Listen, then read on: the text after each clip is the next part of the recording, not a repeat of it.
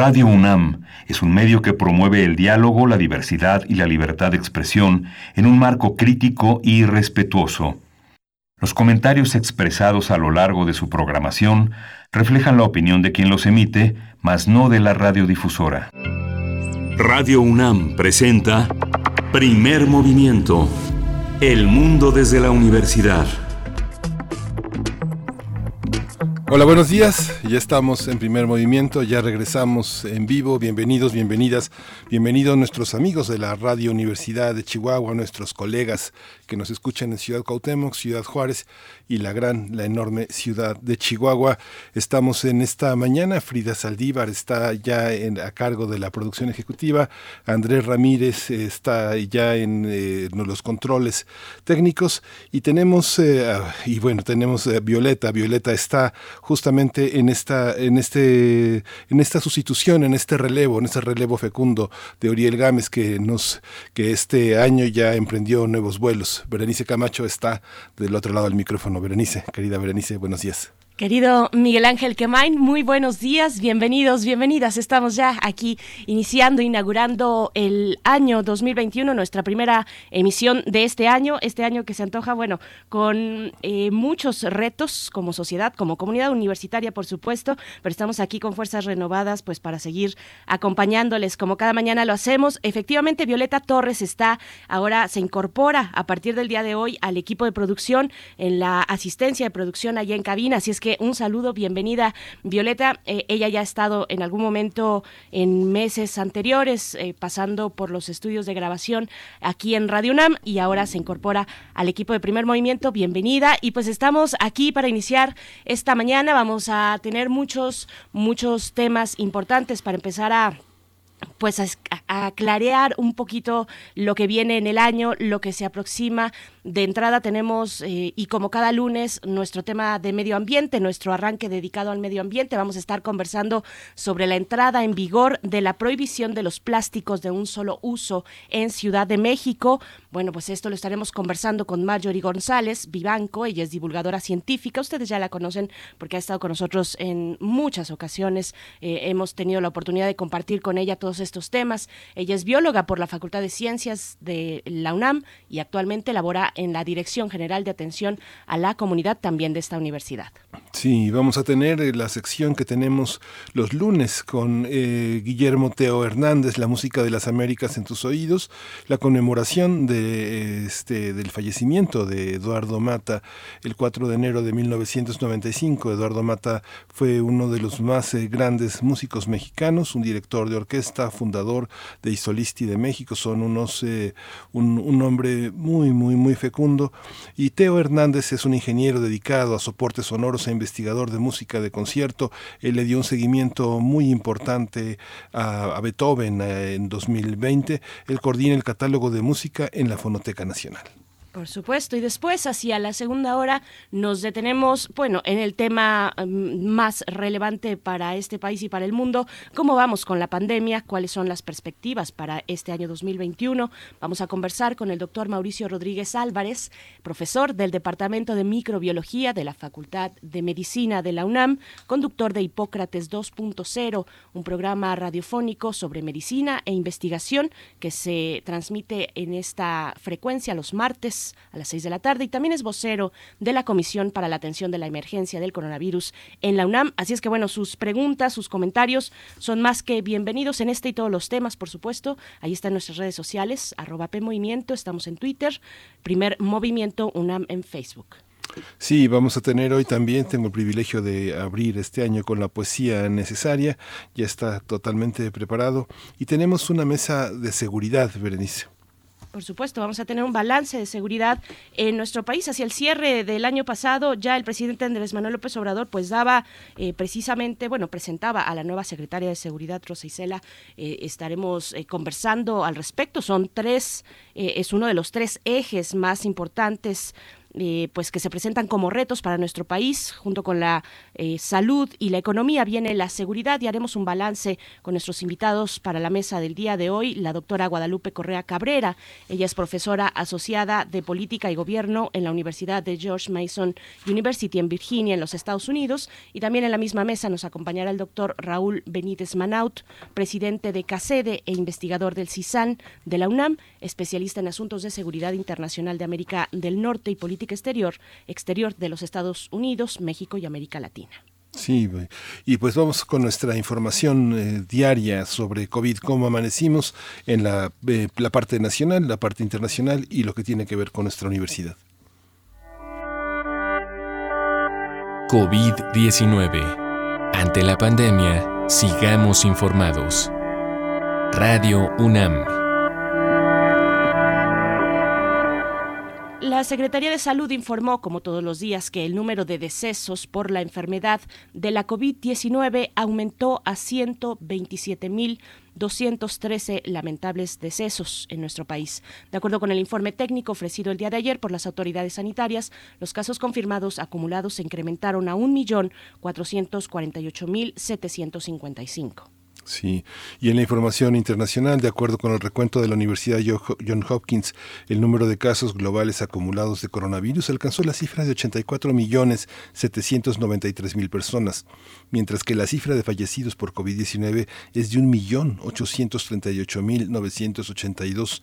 Estados Unidos es el país más afectado, con 20 millones 450 mil casos de SARS-CoV-2 y 350 mil 357 lamentables decesos. Y para la información de la UNAM, la Universidad Nacional Autónoma de México reanuda el día de hoy, lunes 4 de enero, sus actividades luego del periodo vacacional de diciembre, por lo cual la comunidad universitaria continuará sus labores de acuerdo con el calendario oficial y atendiendo las determinaciones del semáforo epidemiológico en cada entidad. A partir de este lunes, todas las actividades programadas en la Ciudad de México y el Estado de México, donde el semáforo está en color rojo, deberán llevarse a cabo en la modalidad a distancia. Las tareas esenciales deberán realizarse con el personal mínimo indispensable y atendiendo las recomendaciones sanitarias correspondientes a efecto de reducir al mínimo los riesgos de contagio.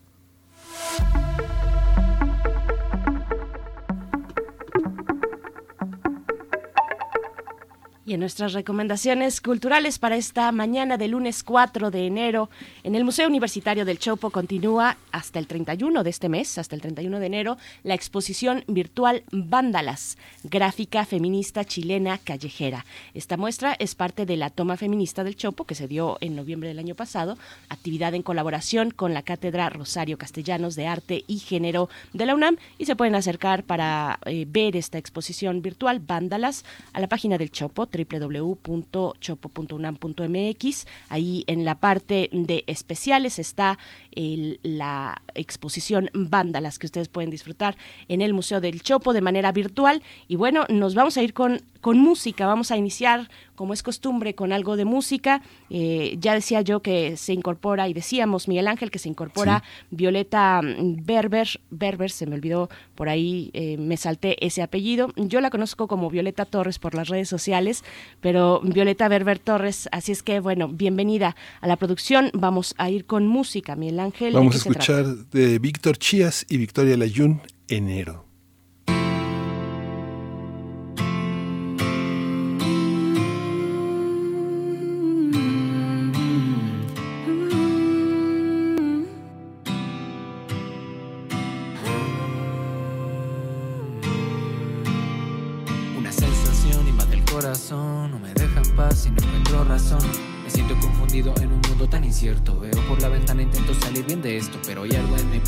Vacío suele dejar. Personas, momentos, lugares que ya no están. Se siente como la espuma de un aula en el mar. Que al rosa la arena se desvanece y se va. Como estrella fugaz, brilla y no vuelve jamás. Pero con el tiempo ni mi reflejo se ve igual. Y vuelvo a pensar y me ha de lastimar. Que deseo volver, no solo recordar. Y vuelvo a empezar y de reflexionar. Que era un buen momento y lo dejé atrás. Y vuelvo a empezar y de reflexionar. Que quiero volver y.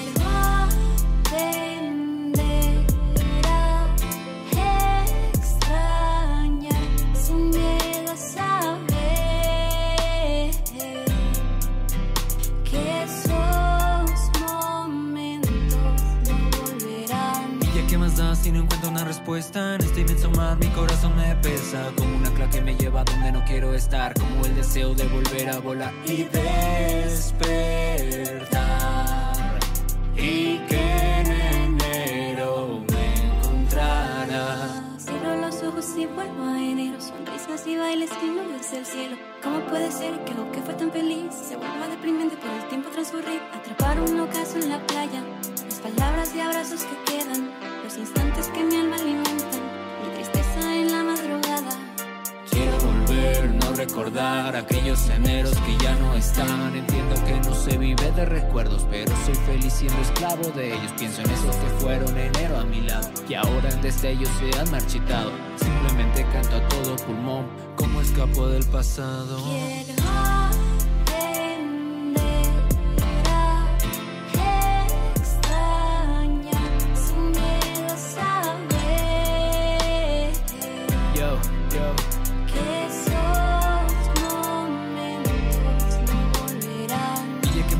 si no encuentro una respuesta en este inmenso mar, mi corazón me pesa como una ancla que me lleva donde no quiero estar, como el deseo de volver a volar y despertar.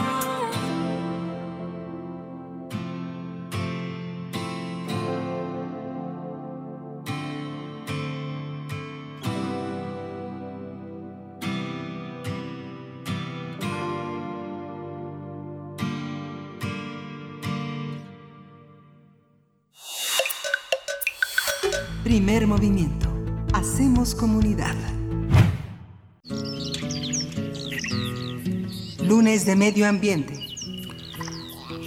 La, Ciudad de México, la Ciudad de México inició este 2021 con la entrada en vigor de la prohibición de y comercialización, distribución y entrega de plásticos desechables de un solo uso.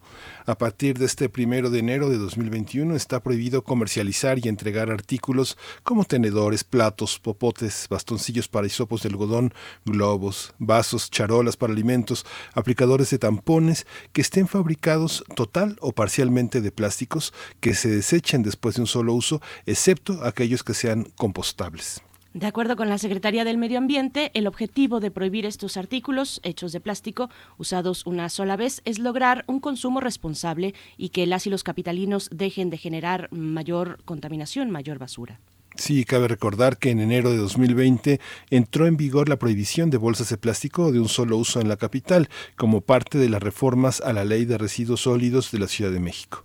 Desde hace un mes, la Secretaría implementó en comercios y mercados de las 16 alcaldías la campaña Ciudad Sustentable, Adiós a los Desechables, que busca sensibilizar y crear conciencia sobre la eliminación de estos productos. Vamos a analizar esta prohibición de los plásticos de un solo uso en la Ciudad de México, las reacciones de la ciudadanía.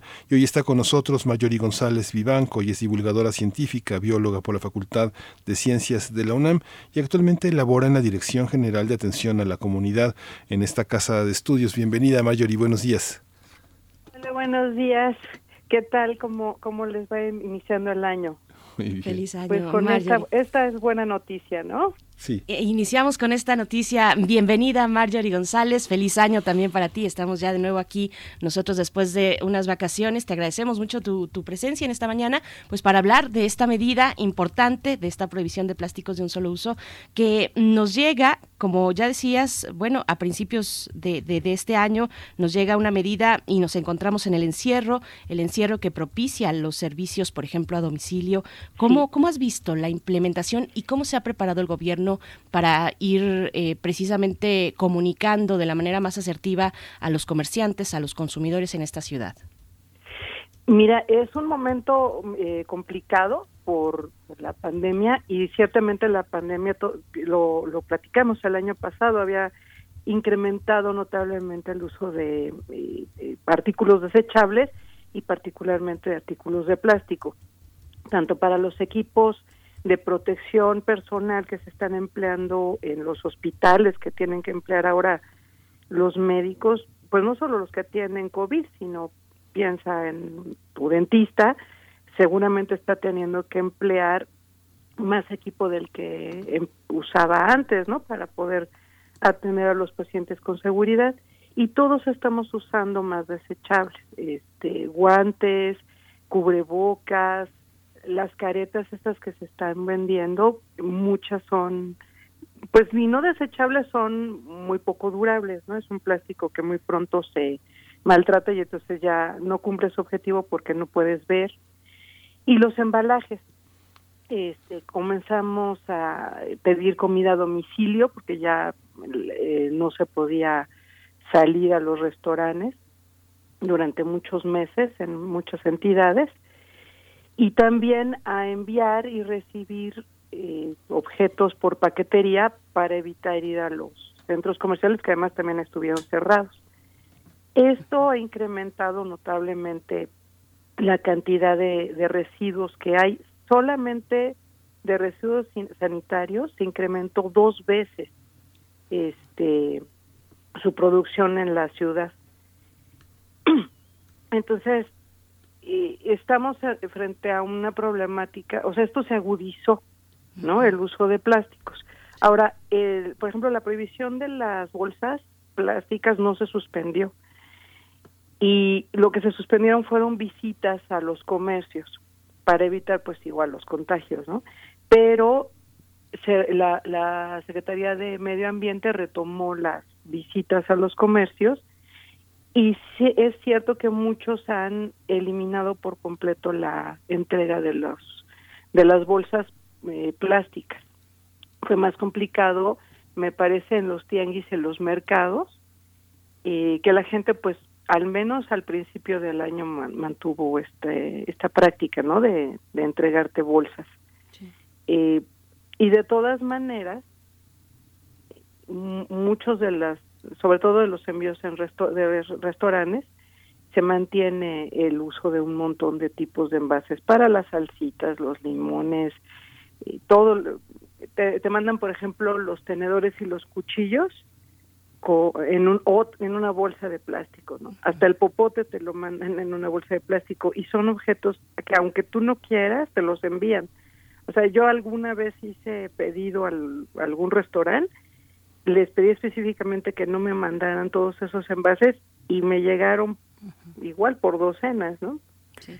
Entonces ahora entra en vigor esta medida que elimina una serie de objetos que se consideran de un solo uso, aunque algunos pudieran usarse varias veces, como el caso de los tenedores y las cucharas, pero vaya, su diseño está pensado para poderse desechar.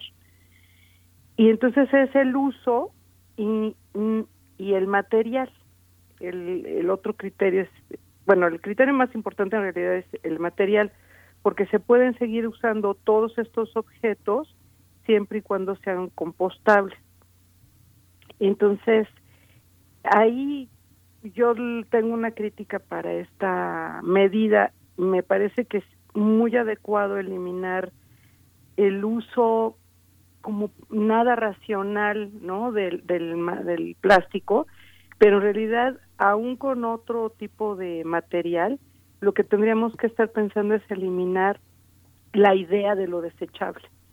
me parece que ese es lo, lo más importante, la, la idea de que los materiales se puedan, o sea, que se invierte energía, agua eh, en su transporte, en su fabricación, materias primas, para desecharlas después de tres, diez, quince minutos de uso, me parece que es lo más importante, pero es un, es un avance y es un avance que suma a la Ciudad de México a las medidas que han tomado, por ejemplo, la Unión Europea, que en 2019 tuvo una acción similar, prácticamente son los mismos, mismos objetos que se prohibieron allá. Entonces, ¿ante qué estamos? Eh, la humanidad ha producido 9 mil millones de toneladas de plásticos y si acaso se ha reciclado el 9%. Por eso estamos viendo que todo lo, el resto del plástico está invadiendo todos los ecosistemas, particularmente los océanos. Y está este cálculo de que para el 2050 el volumen de plástico en los mares eh, va a superar la biomasa de los peces que, que habitan nuestros océanos. Pero además hay, hay otras cosas muy graves. Por ejemplo, se calcula que casi la mitad de las tortugas en el planeta han ingerido plástico en algún momento, la mitad. Y entonces todos estos esfuerzos que se están haciendo por preservar a las tortugas, porque no se roben los huevos, que no se los coma la gente, hacer santuarios, sensibilizar a las personas, pues resulta que los adultos este, están comiendo este plástico y muchos mueren porque el tracto digestivo se, se taponea, ¿no? Y más grave aún, acaba de salir un estudio realizado por científicos en Roma que ya encontraron eh, microplásticos en la placenta de mujeres embarazadas. Todavía no sabemos qué significa, qué implicaciones de salud puede tener que estén estos microplásticos en nuestros organismos. Eh, se necesitan más estudios, es algo que la propia Organización Mundial de la Salud ha declarado, que necesitamos saber más, pero está llegando cada vez más microplástico en los alimentos. Se calcula que el 90% del agua embotellada, el 90%, o sea, todo, el agua embotellada que consumimos, tiene microplásticos. Y aún el agua de grifo eh, contiene estas fibras de los plásticos que se emiten cuando el plástico empieza a degradarse pero ojo, el plástico, recordemos, y ese creo que es el gran problema, a diferencia, por ejemplo, del papel, no se biodegrada, es decir, no se integra eh, a los ciclos de la naturaleza sin ser un producto tóxico, o por lo menos inerte, porque el vidrio es inerte, pero el plástico no. Entonces, se va degradando en pedacitos, de hecho, esto se ha agudizado con la creación de los plásticos oxodegradables, que son estas bolsas que nos empezaron a dar en los supers, que se deshacen, ¿no? O sea, prácticamente no servían ni para cargar los alimentos. Este, y se van a hacer pedacitos, pero no se pueden digerir por ningún microorganismo, o sea, siguen siendo no biodegradables. Entonces, este, eso es lo que está, bueno, todos estos plásticos al degradarse, este, eh, eh, sobre todo con el sol y con el mar, en, el agua de mar, pues están llegando a la cadena alimenticia y nos los estamos comiendo. ¿Tú crees, eh, ¿Tú crees, Marjorie, que digamos que primero se se, se, se, crean soluciones y que crean otros problemas? La red de eh, poder metabolizar todos estos materiales compostables que seguramente llenarán el mercado, que ya lo están llenando. En el caso de Europa y Estados Unidos es una realidad. ¿Cómo, cómo crees que se pueda resolver en México? Finalmente también hay una cuestión cultural, hay muchas quejas, por ejemplo, en la en el tweet o en el Facebook de la Secretaría de Medio Ambiente donde la gente dice, "Este este gobierno no funciona, ahora tendremos que llevar nuestros trastes para ir por unos tacos", pero lo que pasa es que hay una industria sin escrúpulos que creó indiscriminadamente a lo largo de más de un siglo toda esta realidad, pero uh, hoy tenemos unos observadores que señalan la falta de escrúpulos de esos comerciantes que han logrado sostener a esas a esas personas que son ecologistas y que piensan que estas personas que lo sostienen no tienen escrúpulos también. Pero, ¿cómo resolver esto culturalmente? ¿Crees que tenemos que abandonar ese hábito, como decías al principio, realmente sustituirlo y pensar en nuestra movilidad de otra manera? ¿Cómo hacerlo? a mí me parece que sí necesitamos cambiar hábitos de consumo, si bien eso no resuelve el problema de fondo que es la necesidad del capitalismo de generar cada vez mayores ganancias cada vez más rápido y además de esta fase del capitalismo en particular eh, que está súper concentrando las riquezas y necesita tasas de ganancia mayores cada vez más aceleradas porque por ejemplo los objetos que se hicieron durante la fase del llamado eh, estado de bienestar, ¿no? Con el keynesianismo, los, los muebles, los electrodomésticos se podían heredar, ¿no? Entonces, eh, aún dentro del capitalismo, no todos los capitalismos han sido iguales. Este en particular está haciendo una gran presión desde el diseño de los productos para que nos deshagamos de ellos, aunque sean útiles. Eh, entonces no son solo estos objetos, los este, los palitos con los que se mezcla el café, no, las las vasos, los popotes, sino los electrodomésticos, las computadoras, los celulares. Esta esa forma de que se diseñan las cosas para que ya no puedas usarlas. Me acuerdo mucho cuando cambió la esta empresa eh, de Steve Jobs, ¿no? Eh, cambiaron la entrada de los cables de sus celulares y yo me quedé con una bocina y un celular que ya yo ya no los podía cargar cuando el cable desapareció. Cuando mi cable tronó, los objetos estaban en perfecto uso, pero ya el cable ya no ya no podía yo cargar esos objetos. Entonces, esa es una legislación que por ejemplo ya hay en Francia y que urge que ocurra también en México, ¿no? La contra la obsolescencia programada, porque además eh, abarca esta obsolescencia ya abarca todas las cosas que usamos, los muebles, la ropa, ¿no? Es una cosa que hemos platicado también aquí, como la ropa ahora dura una sola temporada y ya se desgarró, ya se rompió y tiene materiales que además ni siquiera los puedes este reparar, coser, ¿no? Entonces, es toda una cultura, eh, pero que es promovida por el propio sistema y que desgraciadamente hemos adoptado muy fácilmente los ciudadanos. Entonces, yo creo que también hace una falta una nueva ciudadanía. Este, eh, estaba viendo también un comentario en Twitter de alguien que se quejaba que cómo se iba a limpiar los oídos, ¿no? Entonces, este, yo nada más, yo le, yo sí le dije al pobre hombre, oye, para empezar, mi otorrino dice que los oídos se limpian con los codos. O sea, uno no debe meterse objetos a los oídos.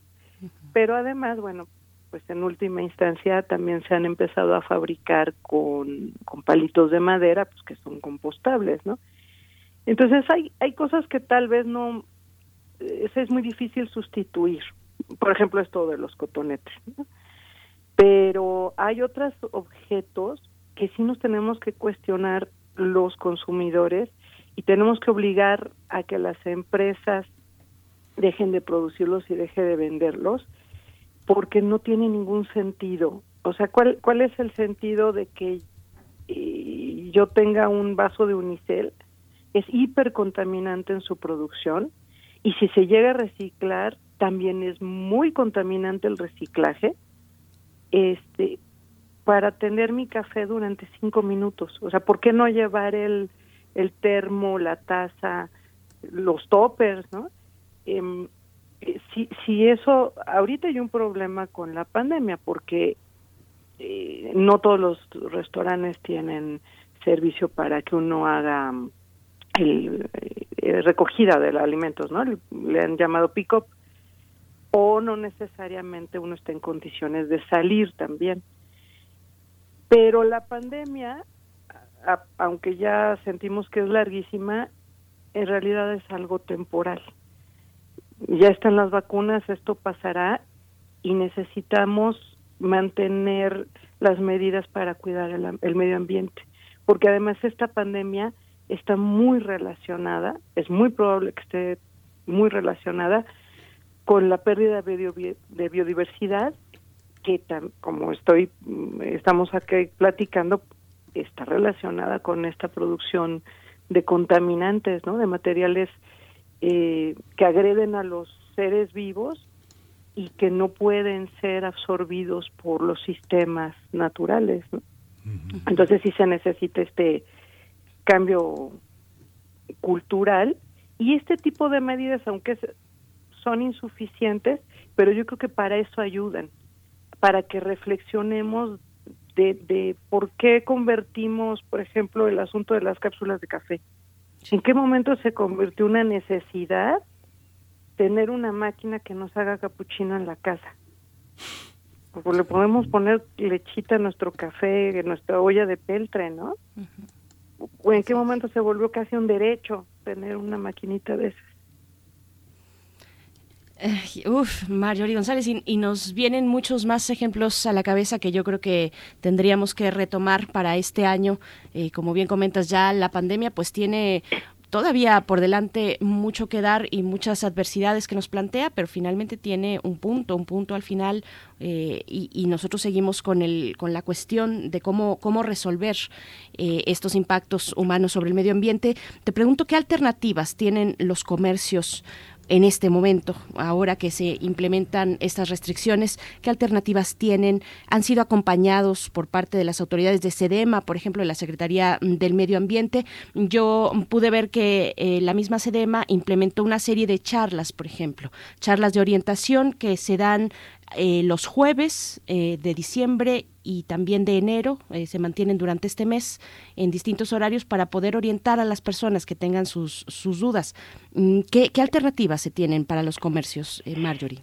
Mira, el primero de diciembre se emitieron en la Gaceta Oficial de la Ciudad de México el aviso para dar a conocer los criterios que deben cumplir los productos de un solo uso compostable. Estos materiales, por eso es la distinción de compostable con oxodegradable. Se supone que estos materiales sí se pueden incorporar a la naturaleza. Entonces son, por ejemplo, eh, productos de caña de azúcar, de la, del desperdicio de la caña de azúcar, de la caña de maíz, del hueso de aguacate. Em, un reto es que no se empleen tierras de cultivo para hacer estos productos, sino que vengan eh, de, de cultivos, del reciclaje, ¿no? De, de las obras de los cultivos. Pero es el tipo de productos que se pueden emplear.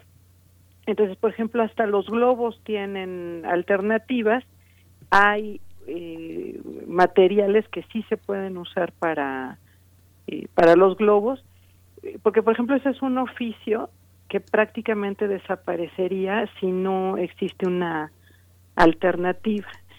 Y en algunos casos, hay tiendas muy grandes que venden objetos para fiestas, pero los globeros que están en las esquinas, eh, eh, pues ellos eh, sí necesitan una alternativa y además necesitan que se convenza al consumidor de que ese tipo de materiales este pues es útil, ¿no? Porque los, los metalizados yo entiendo que no entran en, en este tipo de materiales compostables. Entonces ya casi todos los globeros que se llegan a ver en la ciudad son de globos este, metalizados. Ahí va a tener que haber un cambio cultural muy importante en los consumidores para que no desaparezca ese oficio. Ni no estoy muy segura de que se esté atendiendo específicamente, por ejemplo, a esas personas, ¿no? Y, pero bueno, en, en general están estas medidas, las charlas, las visitas a los comercios cuando volvamos a estar en semáforo naranja, porque ahorita pues obviamente es un riesgo, para ofrecer este tipo de, de materiales y este pues va el comercial, muchos de estos objetos se venden en la tienda de la UNAM, que ha seguido abierta. Y que además es de los comercios que primero introdujeron estos materiales de que son compostables. Este, de los primeritos tiendas que yo vi que tenían era la tienda de la UNAM. Pues Mario, es, es, un, es, un tema, es un tema complejo porque bueno, va a implicar también muchas cuestiones políticas para el gobierno de la ciudad, pero esta, esta nueva manera de vivir que este implica un encarecimiento de la vida. Preguntaban si por ejemplo la piel vegana es costosa si los artículos compostables el tener una, una, una herramienta para poder contar con ellos transportarlos como los niños que ingresan a la escuela vienen vienen muchas mochilas las venden ya con su lonchera y sus eh, trastes que son de plástico por cierto. Pero cómo eh, esto introduce un nuevo costo en la vida algunos objetos sí son más caros y sobre todo cuando eh, hablas de pequeños volúmenes, ¿no? Las fondas, por ejemplo, los restaurantes pequeños que han sido muy golpeados por la pandemia, sí puede implicar un costo importante. Yo creo que ahí debería haber apoyos económicos para los comercios muy pequeños. Pero en grandes volúmenes eh, no, no hay tanta diferencia. Y una cosa que ocurrió, por ejemplo, igual en la UNAM, que a mí me gusta mucho poner de ejemplo nuestra universidad, cuando se implementaron las medidas de y compras sustentables en la UNAM, eh, el, el, PUMA, el programa de medio ambiente que, que ya no existe, en ese momento hizo estudios de costos, no era eh, no, no había grandes diferencias y además al meter a un comprador tan grande como la UNAM, también se apoyó a las empresas para que pudieran ir emparejando sus precios. Entonces, ese es uno de las eh, de los efectos positivos que mientras más gente adquiere este tipo de productos, pues también se van abaratando. Ahora, yo insisto, el tema es dejar de usar desechables, aunque sean de papel, aunque sean de madera, ¿no? O sea, intentar tener objetos que aunque sean de plástico duren mucho. O sea, preferible una bolsa del mandado de estas de, red de plástico que te puede durar 10 años a eh, las 500, 600 bolsas que están empleando las familias mexicanas de plástico al año, ¿no? Este, pero o sea al final del día también el problema son los volúmenes con los que empleamos los objetos. Por eso es tan importante eliminar eh, lo, el diseño la producción y el uso de los desechables. Actualmente es el 40% de todos los plásticos que se fabrican están pensados para desecharse. Entonces sí tenemos que hacer un cambio hacia los objetos durables, ¿no? Las plumas fuentes, eh, los pañuelos de tela, eh, las bolsas y las mochilas también de tela, ¿no? La mezclilla es súper durable. Igual va a tener impacto. No hay viaje gratis, ¿no? O sea, no hay ride. Y aún en el ride, el que te lleva uso gasolina. Pero pues igual llegará un momento en que podamos dar ride en bicicleta, ¿no? Así es. Pues Marjorie González Vivanco, divulgadora científica, te, agradecemos como siempre y ojalá tengamos la oportunidad de platicar contigo pues en, más emisiones durante este año eh, y te pido una reflexión final porque estamos a un año de la prohibición de las bolsas de plástico y ahora con estas nuevas medidas que prohíben los plásticos de un solo uso en la Ciudad de México. ¿Cuál es tu balance después de este, de este año que ha sido complicado, que hemos tenido, mm, como, como se ha dicho, que cambiar las llantas mientras el auto o la bicicleta va andando. Vamos a cambiarle ya la figura del auto por la bicicleta. Pero, ¿cuál es tu reflexión, Marjorie, para cerrar esta charla? Pues yo creo que la propia pandemia nos enseñó cuán conectados estamos con la naturaleza que, que a veces dejamos de voltear a, a verla, ¿no? Eh, y entonces es urgente crear una nueva ciudadanía más solidaria entre nosotros y con el resto de los seres vivos que, que habitan el planeta. Nos va la vida en ello.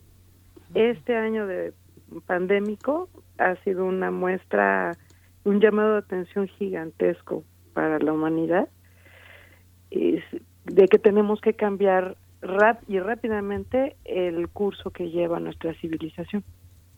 Por supuesto. Pues Marjorie, pues muchísimas gracias. Siempre contamos contigo, siempre eres muy generosa con tus comentarios.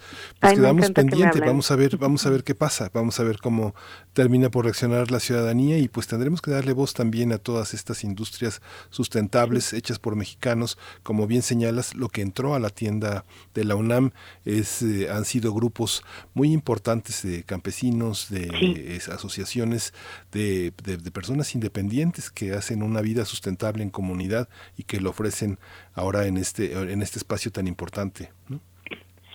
Sí, pues será un gusto volver a platicar y sí, pues vayan a la tienda de la UNAM por, amaranto y por este, platitos compostables. Claro que sí, ya, ya se extraña mucho. Marjorie González, muchas gracias, nos encontramos pronto. Gracias, hasta luego. Hasta, pronto. Pues bueno, también solamente recordarles que la Secretaría del Medio Ambiente está ofreciendo estas, estas charlas a través de la plataforma de Zoom en las redes sociales de SEDEMA, de la Secretaría del Medio Ambiente. Ustedes pueden encontrar los links para mm, las ligas para acercarse a estas charlas que se dan todos los jueves, en este caso ya de enero, también durante diciembre y ahora durante enero en dos horarios, matutino de 11 a 12 de la mañana y vespertino de 6 a 7 de la tarde. Así es que bueno, si tienen dudas, ahí se pueden orientar. Vamos a ir con música. Esto está a cargo de Elsa Moss y Gustavo Jacob. Afuera es la canción.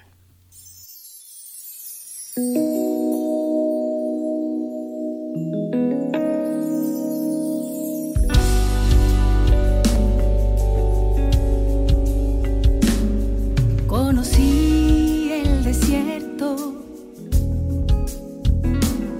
escapé de lo mundano y lo banal. Descubrí un universo sumergido en mi burbuja personal.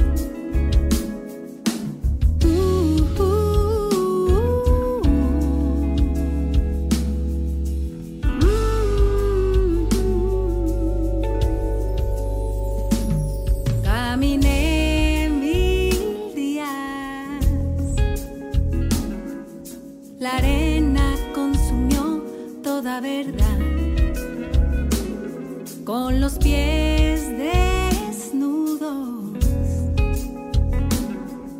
no pude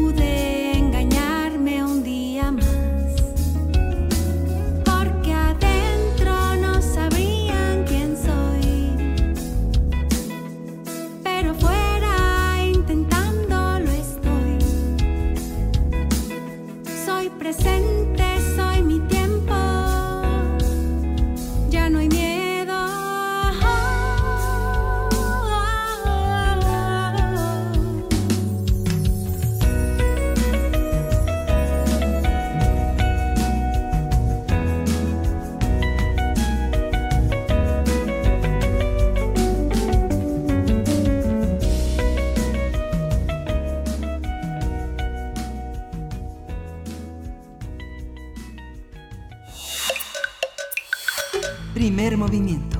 Hacemos comunidad.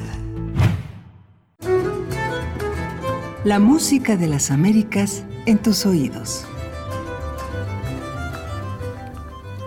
Bueno, pues estamos ya en la línea con Teo Hernández. Bienvenido, Teo. Él es coordinador del catálogo de música de la Fonoteca Nacional, es ingeniero dedicado a soportes sonoros e investigador de la música de concierto y pues nos acompaña cada 15 días en lunes y ahora para inaugurar este 2021 hablando de Eduardo Mata, este compositor y director de orquesta mexicano. Estamos conmemorando, eh, pensando en su obra y conmemorando la muerte de, una figura en la música mexicana como Eduardo Mata ¿Cómo te encuentras esta mañana? Teo Hernández, bienvenido, feliz año.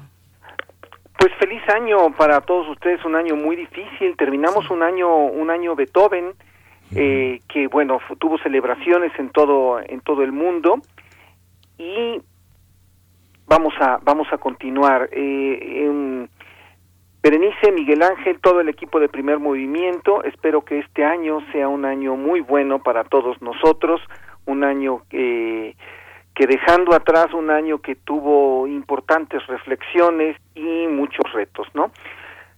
Pues sí, Eduardo Mata. ¿Por qué Eduardo Mata? Bueno, la trascendencia de Eduardo Mata es es verdaderamente verdaderamente enorme, ¿no? Eduardo Mata nació el 5 de septiembre de 1942 y murió el 4 de enero de 1950 y 1995 a los 52 años. Esto quiere decir que se cumplen 26 años de su muerte. Eh, como decía, ¿por qué Eduardo Mata? Eduardo Mata, como bien dijiste, Berenice, es, es fue director de orquesta, compositor, pero tiene algo más.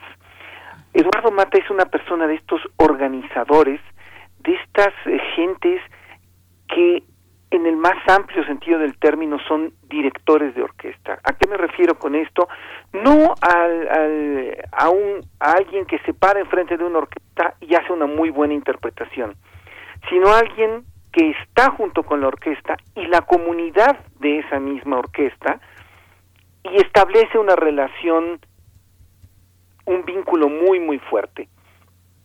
Él este, estuvo primero con, bueno, estuvo con varias orquestas en algún, en algún momento, pero cuando en 1962 se vuelve director de la Orquesta de Guadalajara, el director Javier Barrosierra va, va y lo, lo escucha en Guadalajara y le dice, eh, maestro, yo quiero que usted esté en la universidad. Así es como Eduardo Mata llega a la Dirección General de Música y después en 1966 llega a la Orquesta Sinfónica de la Universidad Nacional Autónoma de México. De ahí, imagínense nada más ustedes, Mata era verdaderamente, era, pues, era un chamaco, no tenía ni siquiera 25 años, empieza a, trabajar con la orquesta y la eleva a otro nivel. Era una orquesta que casi no tenía público y todos los jóvenes, los universitarios empiezan a asistir poco a poco y cada vez más a su orquesta. ¿Y qué programas les ofrece? No les ofrece los programas de, de, de que podríamos considerar los más taquilleros para que hubiera multitudes ahí abarrotándose. No, junto con por supuesto que los grandes clásicos como Beethoven, como Haydn, como Mozart, como Brahms, empieza poco a poco a meterles música contemporánea. Hace estrenos de Boulez, de Stockhausen, de Schoenberg, de Stravinsky, de Mosolov y también empieza a apoyar a los compositores mexicanos. Y no solo los compositores mexicanos, vamos a llamarlos así como los clásicos, como, como revueltas, quizá, que, que, que hay que pensar que revueltas en los años 60 y en los años 70 no era tan conocido, sino los compositores que estaban vivos en ese momento. Su labor de comunidad es, eh, viene muy a cuento con, con, digamos, con el perfil de lo que ustedes hacen. Ustedes dicen, eh, el programa Primer Movimiento dice, hacemos comunidad. Bueno, Eduardo Mata hizo exactamente eso. Eduardo Mata hizo comunidad con los universitarios. Y entonces así es como logra, en primer lugar, cambiar la estructura de la orquesta y simbólicamente le, se le cambia de nombre. De Orquesta Sinfónica de la Universidad pasa a ser Orquesta Filarmónica de la Universidad, se crea la sala Netzahualcoyotl, y bueno, el público que asistió a los conciertos de Eduardo Mata es un público educado que trascendió, ya no solamente fue un público universitario, fue un público de todo tipo, cuya característica es muy interesante. Es un público que le gusta verdaderamente la, la música y que no le tiene miedo a absolutamente nada. Me refiero en términos de repertorio lo mismo escucha un compositor contemporáneo que a un compositor preclásico. Lo mismo le da a escuchar Carl Philipp Emanuel Bach que un estreno de Schoenberg, que un Beethoven, en el sentido en que los va está abierto a escuchar esta nueva música. Después Eduardo Mata se eh, se va a Estados Unidos, está en la orquesta de Phoenix, después está en la orquesta de Dallas, y en la orquesta de Dallas hace exactamente lo mismo. Construye una comunidad, construye un público, logra que se construya una, una sala, eh, pero él está, está muy inquieto. Él, él no quiere solamente ser eh, director de orquesta. Él sus inicios fue con en el taller de composición de Carlos Chávez precisamente porque quería ser compositor. Su desvío a ser director de orquesta es porque quiere dirigir sus propias obras y las obras y las obras de sus amigos. Eh, entra al Colegio Nacional y en el Colegio Nacional hace exactamente lo mismo, hace comunidad, da conferencias, trabaja incansablemente, se vincula con músicos mexicanos, se vincula con compositores y de esta forma eh, establece lazos y una comunidad que como una comunidad repito que aprende. Tiene una, una enorme discografía y bueno su su ayuda a, a todos los músicos eh, que lo conocieron siempre es es este enorme no y toda la gente que lo conoció lo, lo conoce como lo, lo recuerda como una persona generosa muy talentosa con una enorme capacidad de trabajo y una gran disciplina.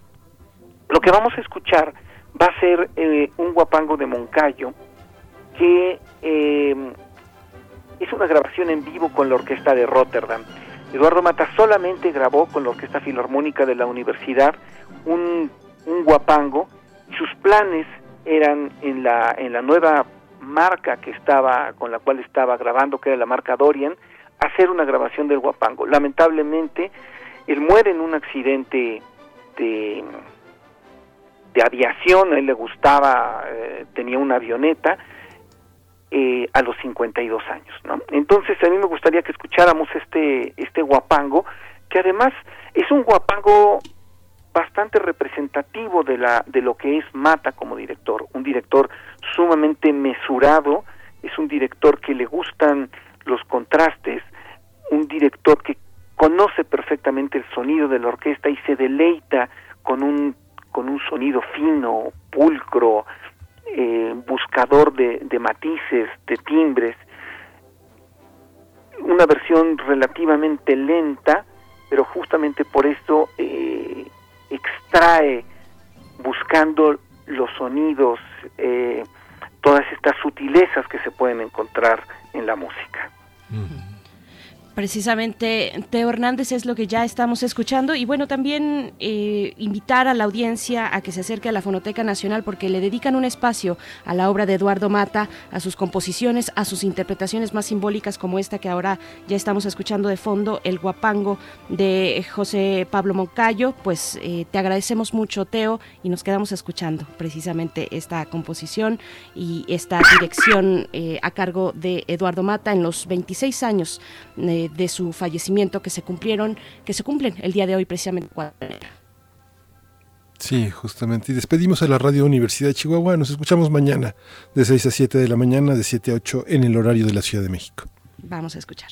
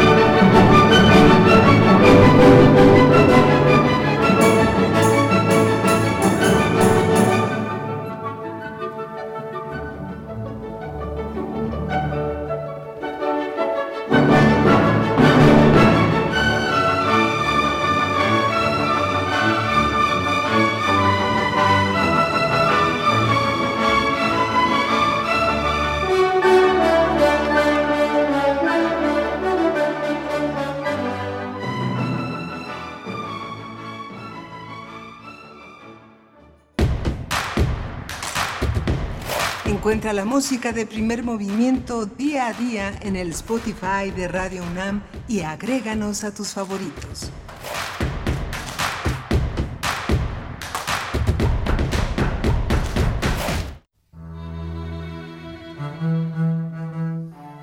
Hechos a mano, secretos, de edición limitada, irrepetibles, distintos, diversos, nuevos.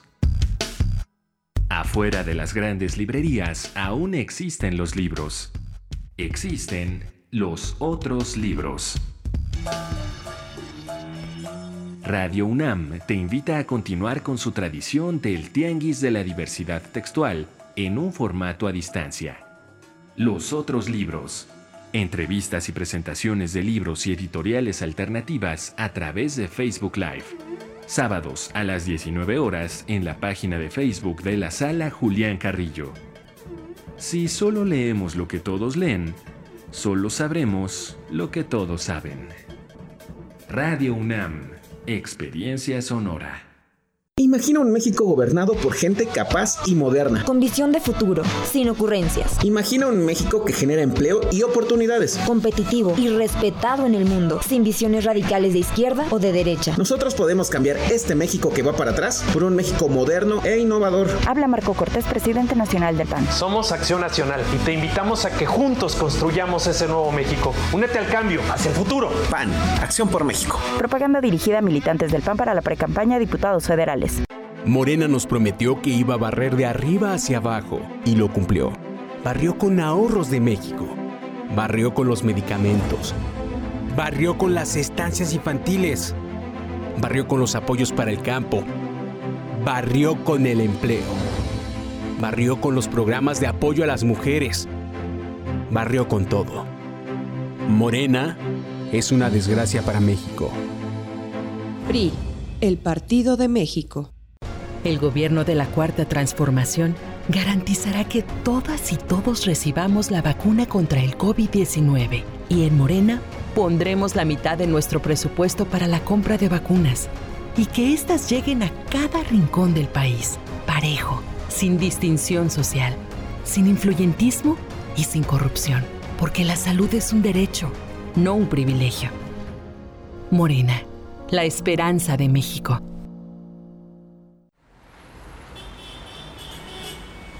Extra, extra, música nueva, en voz de sus creadores y sus intérpretes. Extra, extra. Testimonio de oídas. Música nueva. En voz de sus creadores. En voz de sus intérpretes. Martes y jueves a la 1 a.m. o en su retransmisión los sábados y domingos también a la 1 a.m.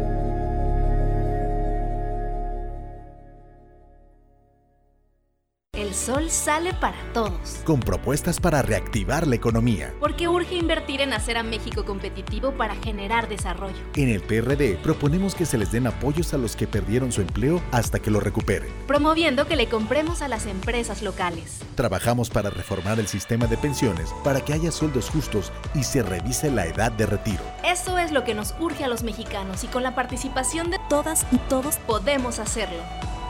El sol sale para todos. Cambio es innovar y apostar a las energías renovables. No abrir nuevas refinerías. El cambio es creer en la libertad de los ciudadanos y su capacidad emprendedora. No son políticas populistas de dádivas permanentes. El cambio es saber a dónde vamos y no estar improvisando ni teniendo ocurrencias. El cambio es futuro, no ir al pasado. Un futuro hecho por gente de Acción por México. Únete al PAN. PAN, Acción por México. Propaganda dirigida a militantes del PAN para la precampaña a diputados federales. En Morena estamos unidos para sumar ideas, esfuerzos y esperanzas. La lucha nos reúne y nuestra diversidad nos fortalece. Juntas convertiremos los retos en victorias. Juntos vamos a consolidar la cuarta transformación. Este movimiento avanza con honestidad y austeridad, en el barrio y en el campo, con millones de manos, mentes y corazones. Este partido le pertenece al pueblo. Cuando gana Morena, gana el pueblo de México. Morena.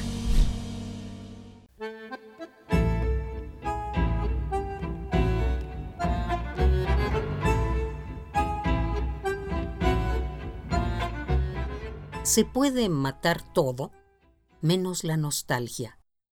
La llevamos en el color de los ojos, en cada amor.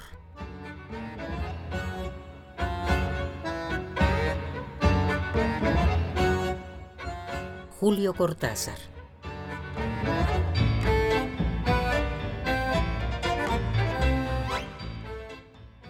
Radio UNAM Experiencia Sonora.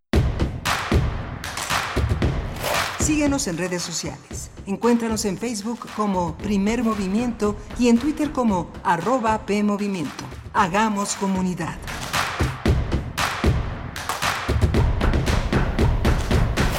Bienvenidos, bienvenidas. Estamos de vuelta para iniciar nuestra segunda hora. Son las 8 de la mañana con 6 minutos, la hora del centro del país. En este lunes 4 de enero estamos en vivo totalmente al aire a través del 96.1 de FM, del 860 de AM y también nos incorporamos en este momento al 104.3 en Morelia para llegar allá al estado de Michoacán, a la ciudad de Morelia a través de la radio Nicolaita. Un saludo y un abrazo a la Universidad Michoacana de San Nicolás de Hidalgo. Y estamos aquí en esta mañana que después de un periodo vacacional dos semanas de vacaciones estuvimos todo el equipo de primer movimiento, ya estamos todos y todas en nuestros puestos. Frida Saldívar en la producción ejecutiva esta mañana, allá en cabina, Andrés Ramírez en los controles técnicos, se incorpora Violeta Berber, lo decíamos muy temprano, a la asistencia de producción, pero también, bueno, Antonio Quijano, nuestro jefe de noticias, Miriam Trejo en la coordinación de invitados junto con Rodrigo Mota, todo el equipo ya en sus puestos, Tamara Quirós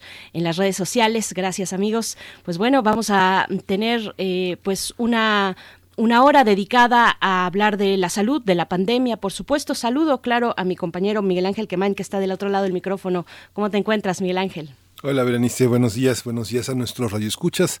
Feliz año para todos los que se reincorporan. Nuestro primer programa en vivo de 2021 es eh, nuevos, eh, nuevos bríos para cerrar en lo académico este semestre que ha sido también complejo se han puesto eh, al alcance nuevas herramientas nuevas reflexiones.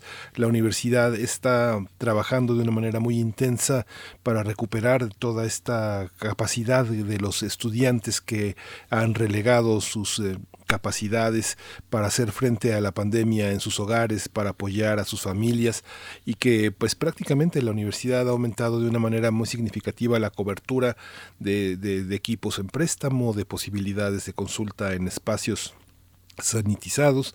Ha sido muy importante ese esfuerzo y lo vemos replicado en gran parte de las universidades del país, a pesar de la, de la flaqueza, de la dificultad eh, para llegarse recursos, los recortes, la austeridad ha impactado de una manera significativa en sus proyectos y el trabajo a distancia del que todavía estamos aprendiendo a salir adelante y justamente lo vamos a tratar, como decía mi compañera Berenice Camacho, con el doctor Mauricio Rodríguez Álvarez, que ha sido un hombre incansable, él es profesor de microbiología en la Facultad de Medicina, pero ha sido un vocero muy importante, un hombre lúcido, informado, con muchísimas referencias, conocedor del país, que ha permitido tener desde nuestra universidad una, un panorama pues confiable, cargado no solo de no solo de una buena intención sino de conocimiento de información científica y de una actualidad permanente en una dinámica pues que ha cambiado pues si no todos los días sí con una velocidad pues muy muy impresionante que nos rebasa que rebasa a los ciudadanos que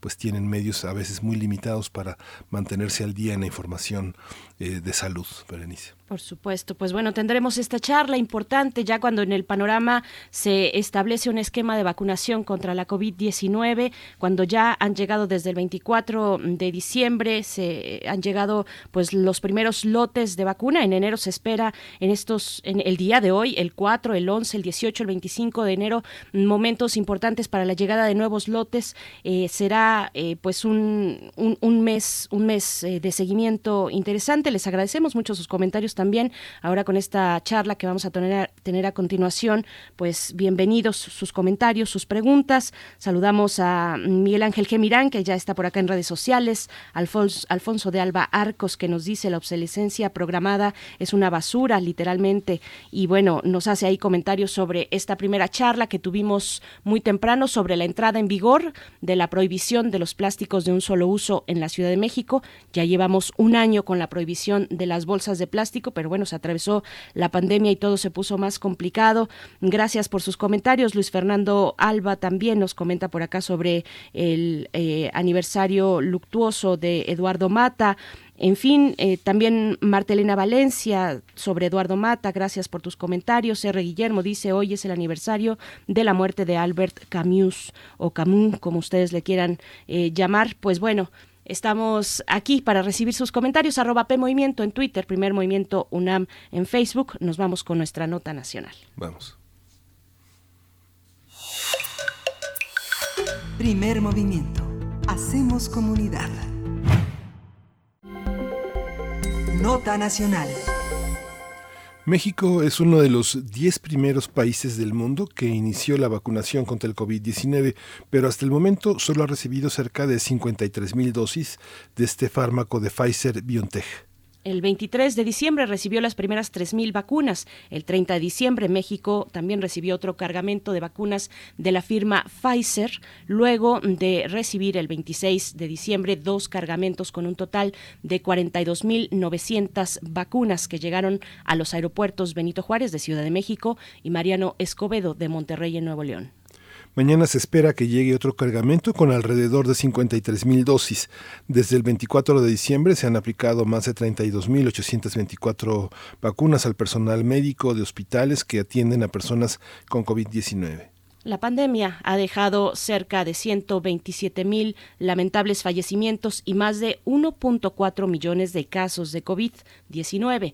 Cinco estados se encuentran en el color rojo del semáforo epidemiológico, es decir, en el máximo riesgo de contagio. Se trata de Ciudad de México, Estado de México, Baja California, Morelos y Guanajuato. En la Ciudad de México la ocupación hospitalaria se encuentra en el 87%. Sí, 24 entidades se encuentran perdón, en el color naranja, tres en color amarillo y dos estados en color verde.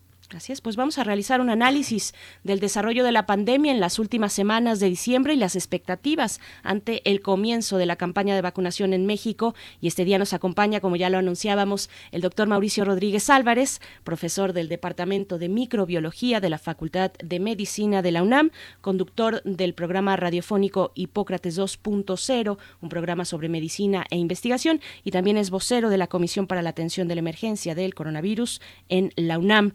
Y bueno, qué gusto conversar contigo, doctor Mauricio Rodríguez Álvarez. ¿Cómo te encuentras? ¿Cómo pinta este inicio de 2000, 2021 para ti? Buenos días.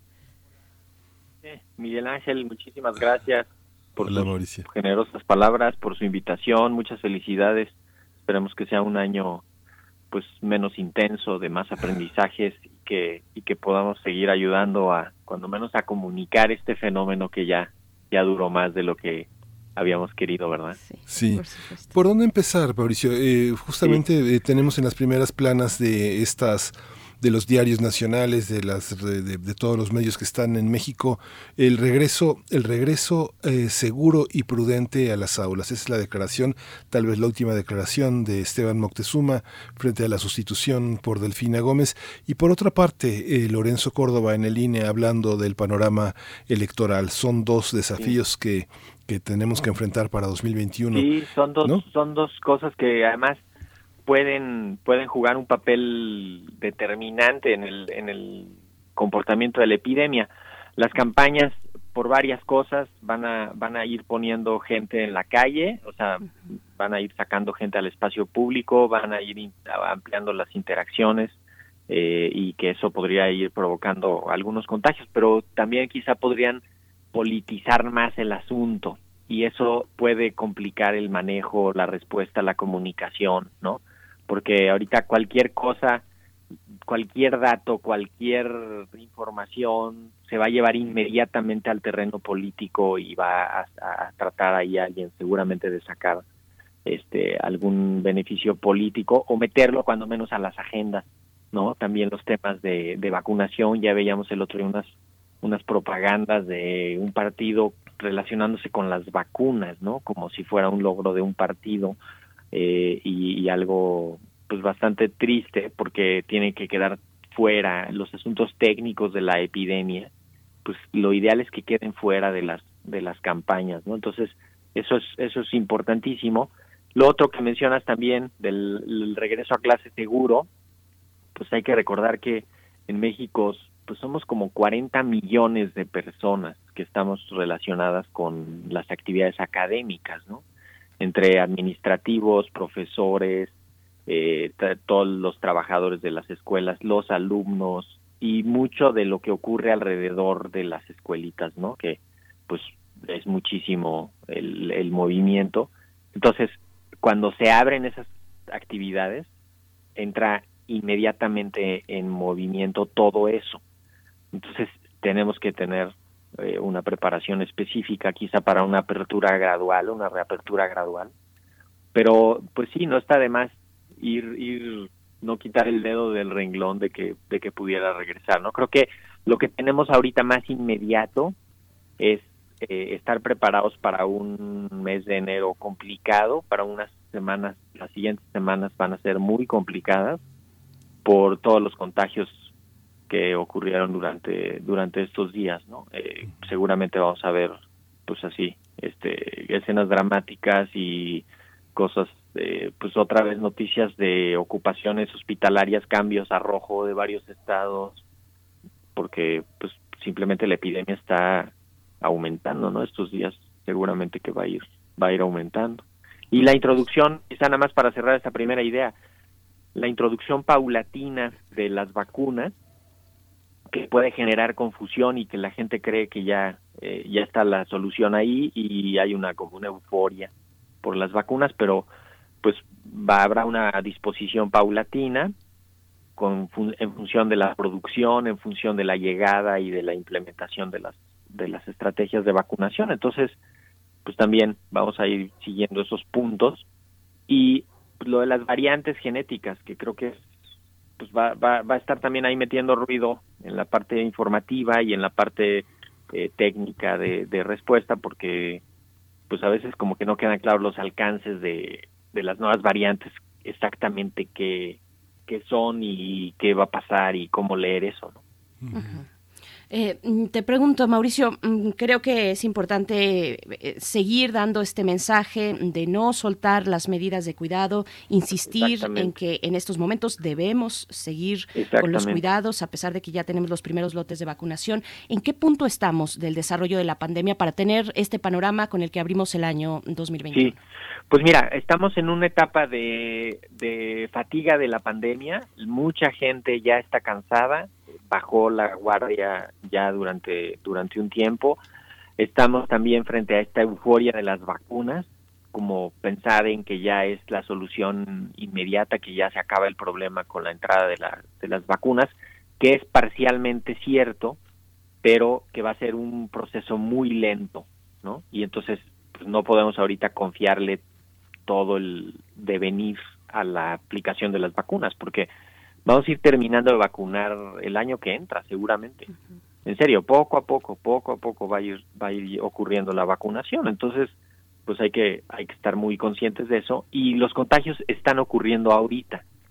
Y tenemos que seguir deteniendo los contagios con la misma estrategia de, pues de, ahí, de ataque comunitario, ¿no? O sea, evitar congregarse, eh, aislar a los enfermos, identificarlos rápido para prevenir complicaciones, eh, cubrebocas, higiene de manos, sana distancia, que sería así como el paquete completo.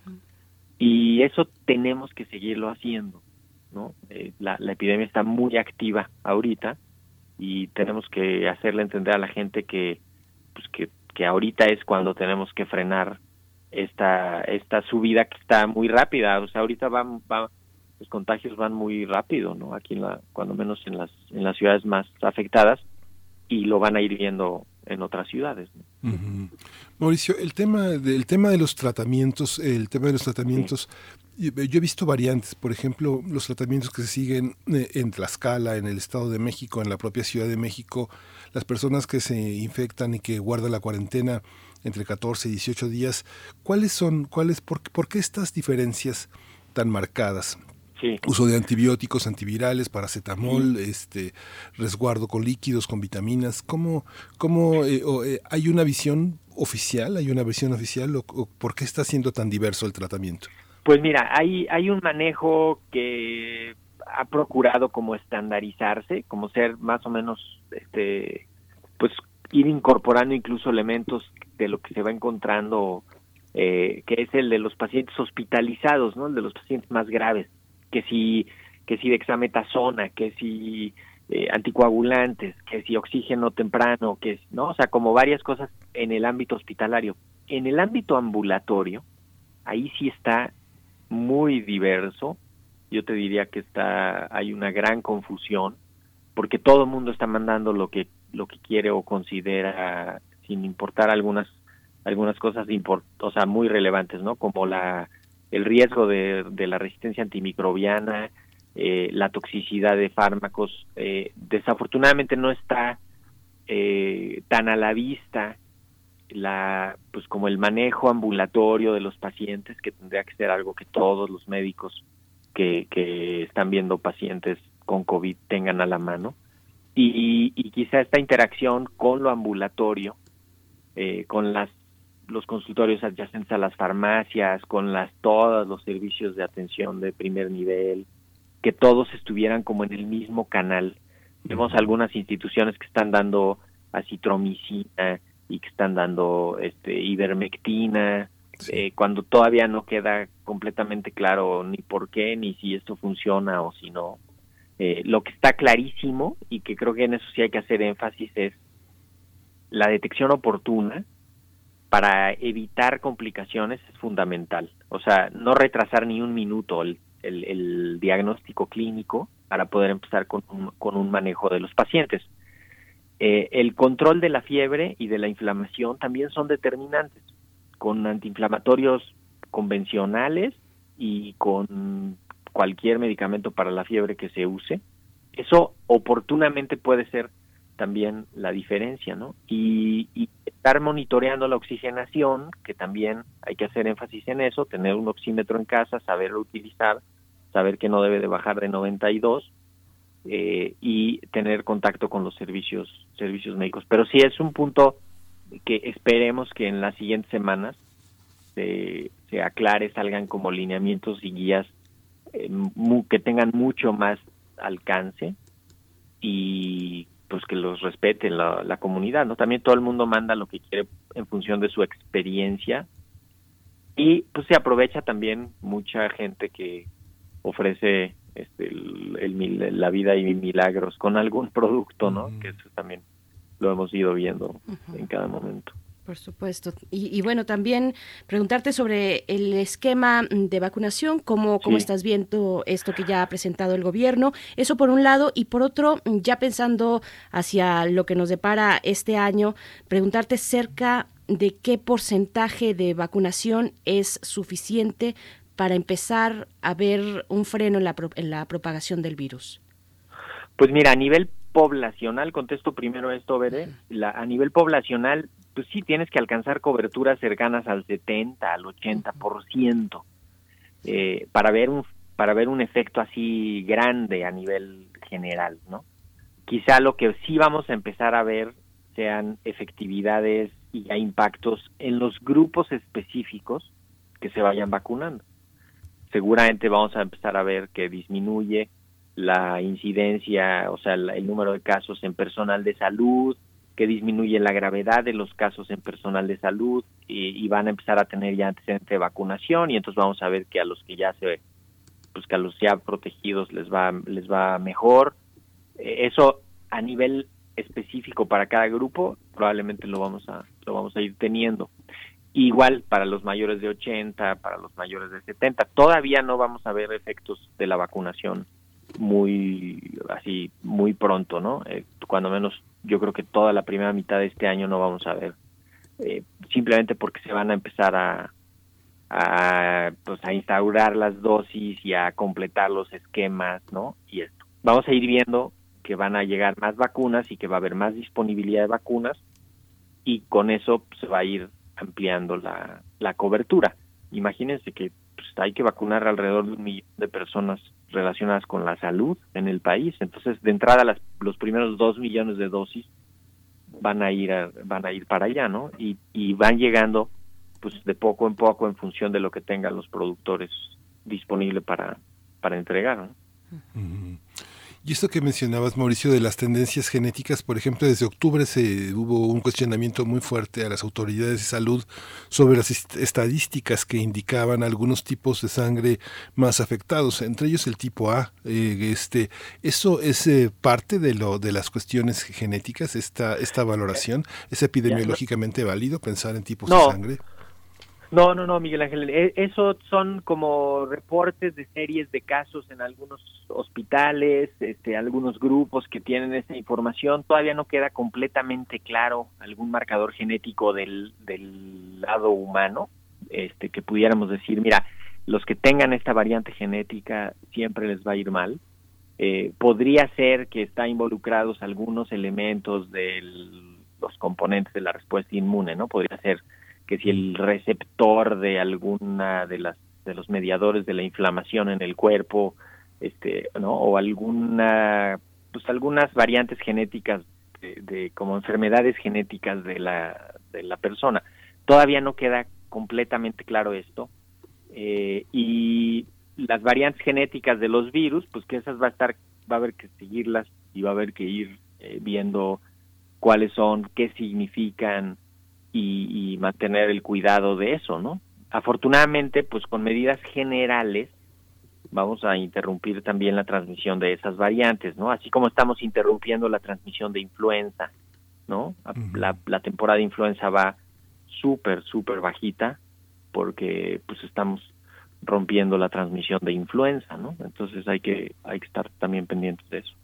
Y algo también importante eh, de esclarecer, de, de ir despejando, es precisamente esta nueva cepa detectada en, en Reino Unido, en otros países, no solamente ahí. ¿Qué implicaciones tienen las, las nuevas cepas con respecto a la efectividad de las vacunas?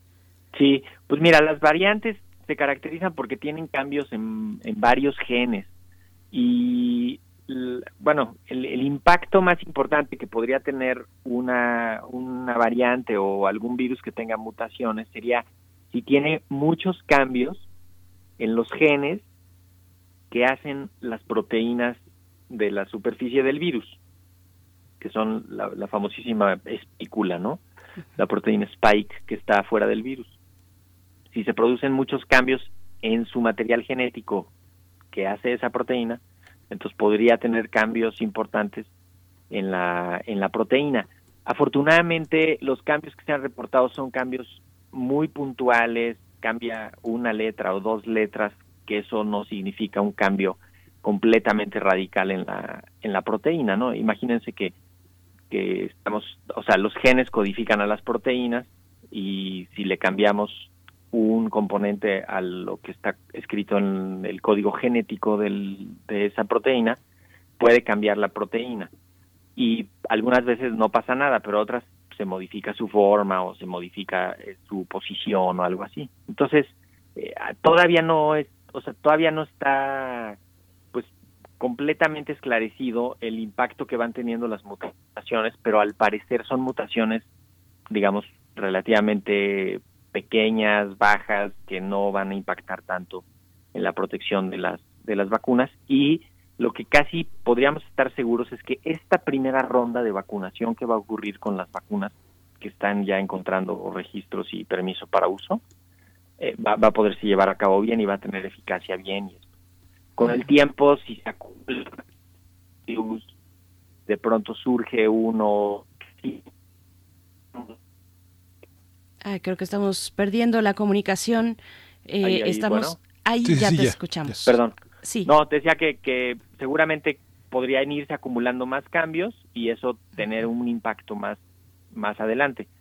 Esto resalta la importancia de estar vigilando virológicamente, ¿no? Eh, y estar vigilando a los virus con detalle, con cuidado, los aislamientos, este, identificar si hay mutaciones o no.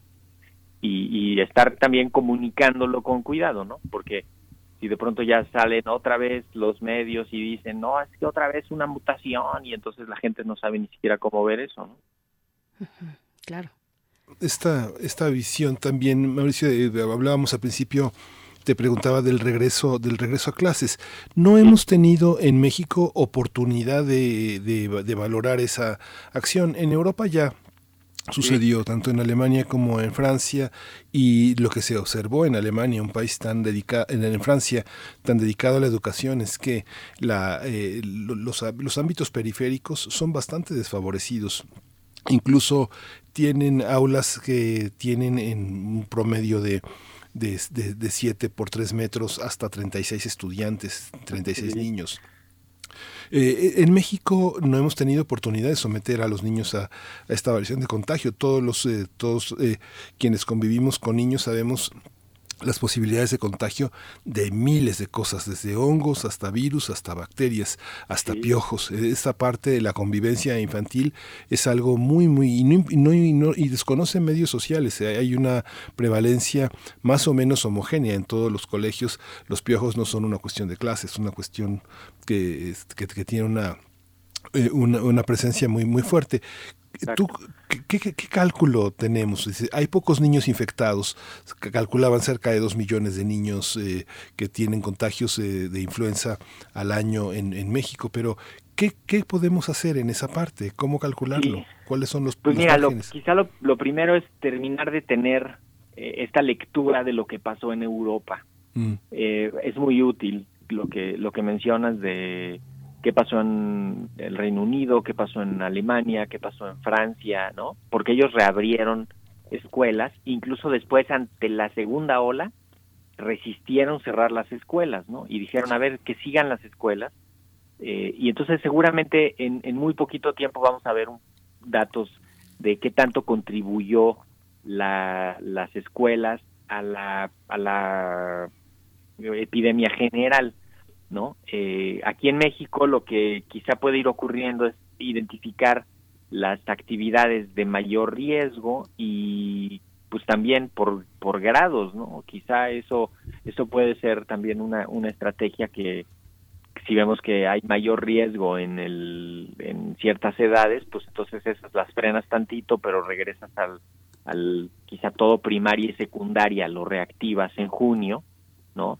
Este y te esperas tantito a las prepas o, al, o a las licenciaturas o al revés, o sea, como, como que se, sí se vale de pronto ya pensar en, en estrategias que te, que te permitan reabrir así el impacto de tener a los niños en las casas y, y además por otro lado abrir actividades que van a llamar a los papás a trabajar y a las mamás a trabajar, este también te genera ahí como una contraposición, ¿no? Porque la gente este, ah, se va a ir a reincorporar a sus actividades cuando se pueda y necesita que el cuidado de los niños ocurra porque pues ellos están ahorita a cargo de eso, ¿no? Entonces, yo creo que hay que pues hay que estar viendo, lo más probable es que el ciclo termine en, en de forma virtual eh, podría ser que los profesores sean un grupo prioritario de vacunación en determinado momento que no está establecido en el plan, ¿no? Que habría que hacer ahí algún algún ajuste, pero que protegiendo a los profesores y a la mayoría de los adultos mayores podría ser entonces que las escuelas regresen con cuidado eh, y también depende de las de las edades, pero ese yo creo que ese sí va a ser un un tema importantísimo porque pues se pone en movimiento mucha gente, ¿no? Como lo decíamos al, al inicio. Y todavía nos queda también en, en, en otro sentido el, una temporada invernal, eh, temporada de influenza, todavía nos quedan varias semanas, un par de meses probablemente por delante. ¿Cómo es esta convivencia de la cual se, se alertaba, se llamaba la atención cuando eh, teníamos ya enfrente la posibilidad de la convivencia entre dos tipos de enfermedades infecciosas, por supuesto el SARS-CoV-2 y la influenza? ¿Qué ha resultado de esto, doctor Mauricio? Pues habíamos previsto eh, o sea, había como dos versiones, ¿no? Unos que decían, no hombre, van a chocar dos trenes de frente y esto va a ser el apocalipsis. Eh, y otros, me voy a incluir en ellos, que decíamos, pues lo más probable es que no haya temporada de influenza, porque ya lo habíamos visto en Japón, porque ya lo habíamos visto en Australia, porque ya lo habíamos visto en Argentina. Y en efecto, es lo que estamos viendo. No hay actividad de influenza, o sea, no hay casos de influenza eh, para lo que había ya para estas épocas, ¿no? Para estas fechas ya había muchos casos de influenza, ya estaba bien establecida la transmisión, ya estaba bien establecido el número de casos. Probablemente hay muchos que están quedándose leves ambulatorios en sus casas y que están siendo parte de esto que describía Miguel Ángel, de este manejo eh, farmacológico generalizado que está ocurriendo en, con todas las infecciones respiratorias, que les mandan antiparasitarios, antivirales, anti casi que antihipertensivos, ¿no? Les están mandando de todo. Y, y estamos viendo eso, que, que hay poca influenza. Si pensamos en que un caso da origen a otros casos y que esos casos dan contagian a otros y que están ocurriendo pocos casos, entonces lo más probable es que vayamos a seguir viendo una eh, epidemia de influenza muy baja, casi imperceptible, y que pues seguramente eso eso favorece ahorita el, el escenario, ¿no? Porque pues el colmo sería además tener varios hospitalizados con influenza. E imagínense que el Instituto Nacional de Enfermedades Respiratorias se convertía en un centro de atención especializada de influenza durante la temporada y se llenaba de pacientes con influenza. Y ahorita está absolutamente lleno de puro COVID. Entonces, eso pues eso ya estamos viéndolo como una realidad, poca influenza. Y quizá desde la mirada virológica y de la parte de la ecología de los virus, pues quizá eso frene la evolución de los virus de influenza. Eso, eso estaría muy interesante platicarlo con el doctor Campillo o con algún virólogo que nos, que nos ayude a, a ver qué va a pasar con la evolución de los virus, ¿no? Porque pues hay menos, o sea, hay menos infecciones por influenza, hay menos actividad del virus de la influenza y hay menos mutaciones y menos virus nuevos y menos, seguramente que vamos a ver menos eh, cambios en los virus de influenza en las siguientes temporadas. Entonces, hay que estar pendiente. En lo que tú observas, Mauricio, hay una, eh, nuestra universidad eh, afortunadamente siempre es vanguardia en ese tipo de cuestiones, ¿no? De la parte cultural se ofreció eh, una rehabilitación eh, para personas que habían sido que habían pasado el covid pero que habían sido muy afectadas de, de, de, sus pulmones y del aparato que permite eh, a los actores hablar la, la voz el impulso pulmonar. Y ahora se implementó también un programa de apoyo a rehabilitación a personas que han padecido el COVID. ¿Existe esta, eh, tú crees que se amplíe esta visión de ayudar a las personas que han tenido algún tipo de lesión? ¿Qué tipo de lesiones provocadas por el COVID tenemos que observar en las personas que se recuperan? Hay esa visión, tal vez quien no lee mucho eh, no, no tenga eh, alguna Sí. función se altere, y, pero alguien que no actúa también, pero no lo reconoce. ¿Qué tenemos que observar en personas pues que hacen una tarea común eh, todos los días, trabajar, vender tacos o hacer tortas, este, un taxi? ¿Qué debemos de observar en nuestros familiares, en las personas que conocemos, en la persona, en la población en general sobre este tema, Mauricio? Pues mira, el, o sea, el, el COVID, digamos a largo plazo, lo- las secuelas que estamos encontrando a largo plazo, el principal de ellos es la fatiga. La fatiga, es eh, cansancio, fatiga es como lo de lo que se quejan la mayoría de los pacientes. Eh, dificultad para concentrarse, eh, para estar activos y un dolor muscular, este cansancio, como calambres, dolor de cabeza, ¿no? Serían así como los que podríamos sobrellevar eso, ¿no? Eh, problemas respiratorios, eso es, eso es muy importante. O sea, dificultad respiratoria, eso sí necesita eh, pues rehabilitación pulmonar. México no está preparado para eso. Este, este, este esfuerzo que está haciendo eh, gente de la universidad para pues, desde la parte de aprender a respirar, ¿no? Hay una gran experiencia de los grupos de, de, pues, de voz, de locución, de actores que están, pues, este, muy familiarizados con la importancia de respirar bien, que saben técnicas para respirar bien, para hablar bien, y esto puede contribuir a ayudar y, y ayudar a, a, rehabilitar. Entonces, definitivamente el aspecto de la rehabilitación, esperemos que sea algo que comience a crecer en las, los siguientes meses para pues para ayudar a, a la, la gente que se rehabilite, ¿no?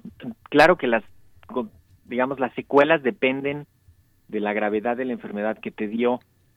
No es lo mismo que te dio una enfermedad leve en tu casa, que la sobrellevaste bien y que no pasó a mayores, ¿no? A si estuviste hospitalizado, si estuviste intubado, si estuviste con oxígeno o no.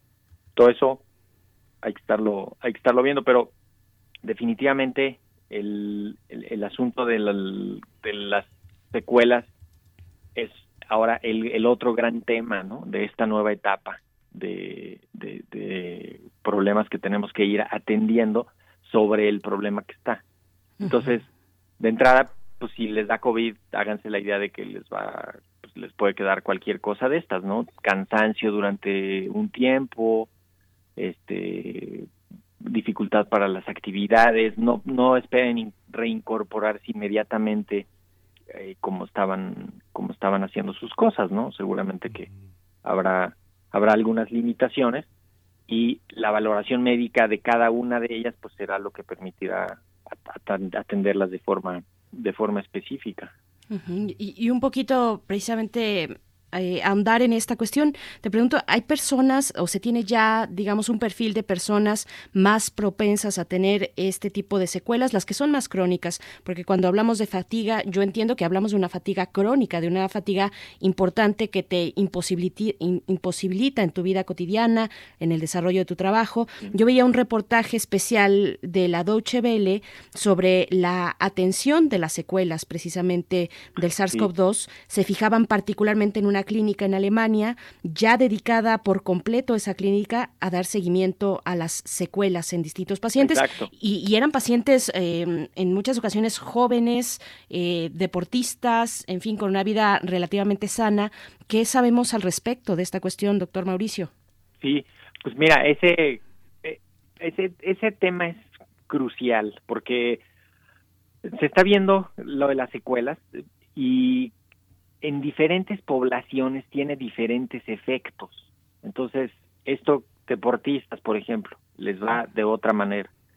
Quizá en cuanto se sepa exactamente qué está pasando con, el, con la inflamación y con el, la respuesta del virus o con la permanencia del virus o del daño que se genera durante la infección, va a poderse implementar tratamientos y esto. Ahorita como que vitamina D están empezando a, a decir que por allá va a apuntar una recuperación más pronta. Definitivamente, eh, pues una vida saludable va a ayudar, o sea, no echarle cosas tóxicas al cuerpo, eh, no echarle muchos medicamentos, no echarle muchas sustancias, eso seguramente va a ayudar. Y dependiendo de la intensidad de la enfermedad, va a ser el, la, lo, el asunto de la recuperación. Si la enfermedad fue pasajera, leve en la casa, probablemente la recuperación es mucho más favorable, pero si no, sí va a haber, va a haber que que pues estar pendientes de eso. Y aquí entra una cosa como de la cultura de la recuperación, que me parece que vamos a tener que empezar a, a introducirla, ¿no? Como pues, poco a poco, no esperemos estar, imagínate, la gente piensa estar rápido bien, siempre quiere no recuperarse pronto y curarse lo más rápido posible y la, la cura milagrosa no en cierto en cierto sentido. Uh -huh. y aquí con esto pues hay que explicar que no que va a ser algo lento que la recuperación es paulatina que hay que tener paciencia y que hay que identificar los sitios. Porque lo que puede pasar ahí es que se te sumen enfermedades no o sea si si te quedó el, los pulmones más o menos debilitados y todo el sistema respiratorio pues ahí puede llegar una infección bacteriana o puede llegar otra vez COVID o puede llegar otra infección viral y ahí hay que hay que cuidarnos y definitivamente a nivel institucional tiene que crecer, ¿no? En el país tiene que crecer esta infraestructura para atender la, la demanda y para atender este problema. El, el IMSS tiene que estar preparado porque seguramente va a haber muchísimas incapacidades sí. durante mucho tiempo de gente que estuvo hospitalizada, que no va a poder regresar a sus trabajos pronto y o sea, todo eso va a costarle al país muchísimo dinero en los siguientes meses. Sí. Oye, Mauricio, fíjate que, bueno, hay una, hay una parte en la que este, yo he consultado mucho la, la, la, este, en, en nuestro idioma, eh, ¿cómo se ha visto la- las, las campañas de educación y las pantallas y las campañas en, en Sudamérica, digamos, este, de Venezuela hacia, hacia Argentina. Y fíjate que lo que noto es que los jóvenes son como el centro de atención, pero cuando yo veo las playas llenas de Puerto Vallarta, de Acapulco, veo que la población es heterogénea, veo niños, veo jóvenes, veo ancianos. Eh, lo mismo pasa en todas estas personas que van de compras al, centro histórico. Eh, no, no veo jóvenes. Fíjate que, bueno, fenomenológicamente en el ámbito de la educación superior, tengo el privilegio de tener un contacto permanente con cerca de 100 jóvenes a la semana, 100 estudiantes de una licenciatura, sí, sí, sí. fundamentalmente de comunicación, y veo a, eh, eh, a esa población que está también dentro del sistema de tutorías de la UNAM preocupada, en un enorme duelo, muchas personas han perdido familiares, abuelos. No veo, no veo a los jóvenes en esa, en esa visión de de divertirse irresponsablemente, pero hay una parte de la sociedad mexicana que culpabiliza a las personas que quieren divertirse, ¿no? Que, que son Sí, los no. jóvenes, que están aprendiendo Bueno, a amar, el- a salir. ¿Cómo lo ves tú? Sí, también lo mu- muy muy mezclado. Eh, hay hay de todo, ¿no? Hay hay un adultos, yo creo que hay unos adultos jóvenes, quizá entre los híjole, entre los 25 y los 45 Sí. que yo creo que tienen una falsa percepción de riesgo, que creen que no están en riesgo y que pues están yendo a fiestas, están saliendo, están viajando, están haciendo cosas, ¿no? Eso y que no se asumen como como vehículos del de la de la epidemia, ¿no? Que pueden ser transmisores. Eh, lo de los jóvenes más adolescentes, más hacia abajo de las edades, sí es una realidad en que han sido parte de la transmisión.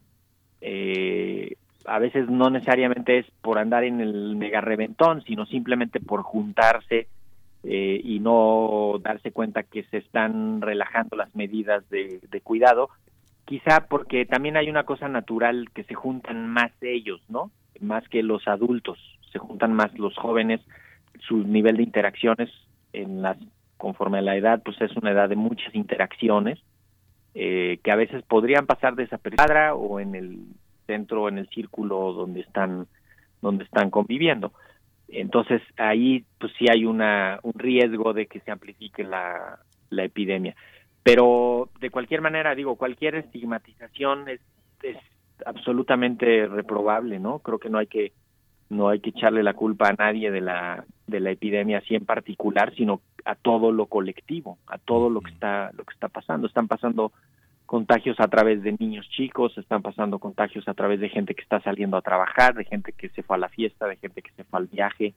Entonces, no no estoy seguro si pudiéramos responsabilizar a un grupo etario específicamente de esto. Sí. Eh, y sí podemos contribuir a que no a que no se haga pues a que no se estigmatice y que y que también los jóvenes entiendan que sí pueden ser parte de la cadena de transmisión y que pues todos tenemos que cuidarnos ahorita sobre todo por lo que lo que vamos a ir viendo no afortunadamente ahorita ya regresan las actividades académicas que pues como quiera tienen en, enfocado en esas actividades a, pues, a muchos de los que de los que estuvieron seguramente sin mucho que hacer en los últimos días. Entonces esperemos que eso vuelva a poner ahorita un poquito de, tranquilidad en las actividades Pues, mm, doctor Mauricio, nos vamos acercando ya hacia el cierre de esta charla. Te agradecemos y seguramente tendremos eh, otras, si nos lo permites, a lo largo de este mes, porque es un mes importante. Van llegando las vacunas ya en mayor cantidad. Ya se está proyectando la vacunación, por ejemplo, para adultos mayores de 60 años. Tenemos, mm, hasta donde entiendo, dos fórmulas, por lo menos para México, hasta este momento, que es Pfizer y es CanSino. Eh, ¿Cuáles son las diferencias en la aplicación, en el esquema de aplicación? cómo va a funcionar esta cuestión para los adultos mayores, que se prevé que entre finales de enero y finales de marzo se pueda cubrir pues una parte importante o la totalidad de los adultos mayores de 60 años en México. ¿Cómo está esta cuestión? Sí. Bueno, la, la- ahorita la única vacuna que tiene permiso en México es la de Pfizer, que son dos dosis y que ahorita solo está utilizándose para, para personal de salud. Eh, vienen otras ya trasito que están seguramente a punto de pedir eh, registro. Eh, la de Cancinovio es una vacuna que solo se aplica en una dosis y que pues tengo entendido que está solicitando registros en varios lados, pero todavía no completa toda la información que se necesita. Entonces, eh, no creo que vaya entrando tan rápido como a veces se pudiera percibir eh, esta vacuna, ¿no? Hemos visto, ¿se acuerdan que un día nos dijeron que ya estaba la Sputnik, ¿no? La vacuna rusa, que ya estaba lista y pues no la no ha llegado ni la vemos, ¿no? O sea, están en estudio todavía y, y esperamos que poco a poco vayan dando información y obteniendo registros y entonces sí ya empezando a, a vacunarse. Y lo de los grupos, pues también está en el, en el plan, dice que primero los de 80, luego los de 70, luego los de 60 años y más, ¿no? Entonces, también hay que estar eh, esperando que eso vaya a ir ocurriendo para que no de pronto ya quieran salir todos los de 60 porque ya van a vacunarse y, y todavía no esté listo eso, ¿no? Entonces, eh, seguramente vamos a ver la vacuna de AstraZeneca también, que ya va a pedir licencia, ya le dieron en el Reino Unido, ya la empezaron a usar en el Reino Unido, la de Moderna, ya la empezaron a usar en Estados Unidos. Eh, vamos a ir viendo, pues poco a poco que se acerquen ya las vacunas. Y lo que sí es cierto es que México, como el- con que habría Miguel Ángel, ¿no? Es de los países no productores, pues es de los primeros que está usando las vacunas. O sea, si eso no lo celebra la gente, me parece entonces sí que tenemos una capacidad de reconocer ese, esos logros como país, pues muy limitada, ¿no? O sea, México no produce vacunas y ya estamos usándolas, entonces pues digo algo algo bueno se está haciendo, así que hay que aprovechar. Así es. Pues muchísimas gracias, Mauricio No, con muchísimo gusto, seguro que nos seguimos seguimos escuchando y estamos aquí listos para ayudar con esto. Muchas gracias, Mauricio. Pues estamos en contacto y seguimos, eh, seguimos, seguimos al habla. Muchas gracias por esta Con mucho conversación. gusto, muy buen día. Saludos y feliz año. Gracias. Feliz año, doctor Mauricio Rodríguez. Bueno, también lo pueden escuchar, ya lo saben, en Hipócrates 2.0 los martes a las 6 de la tarde para hablar de estos temas y otros temas de salud y de investigación. Vamos a hacer una pausa, vamos a escuchar en estos momentos, bueno, antes gracias por sus comentarios, hay varios comentarios en redes sociales, vamos ahí sacando poco a poco sus inquietudes con las y los expertos que convocamos en este espacio. Mm, Vamos a hacer este corte, esta pausa, eh, es una cápsula de la revista Cómo ves de divulgación científica de la UNAM, una mm, cápsula que nos hablará de las compras, de los efectos de las compras en nuestro cerebro, comprar o no comprar. Vamos a escuchar. Revista Cómo ves. Las centrales de Cómo ves. Comprar o no comprar.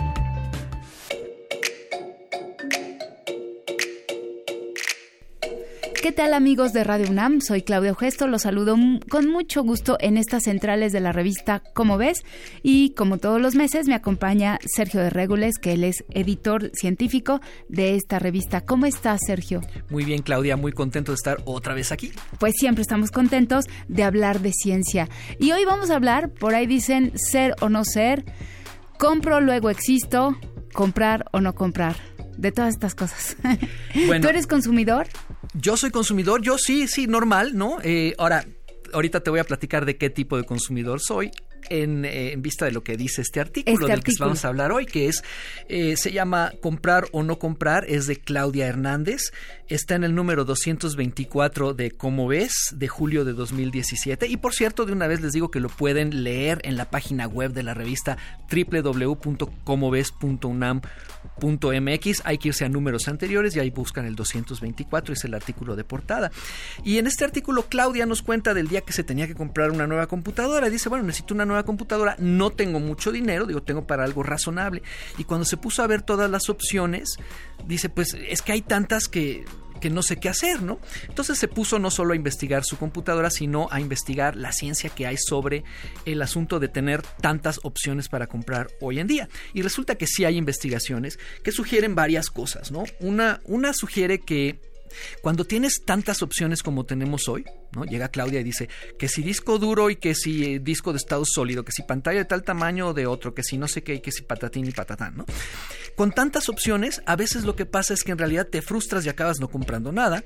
O bien te tardas más en decidirte, o bien un efecto muy particular y es que te acabas comprando una y luego cuando llegas a tu casa no, no estás... es lo que necesitabas. O, o, sí es, pero no estás contenta porque sabes que, te, que podrías haber escogido esa otra que viste, ¿no?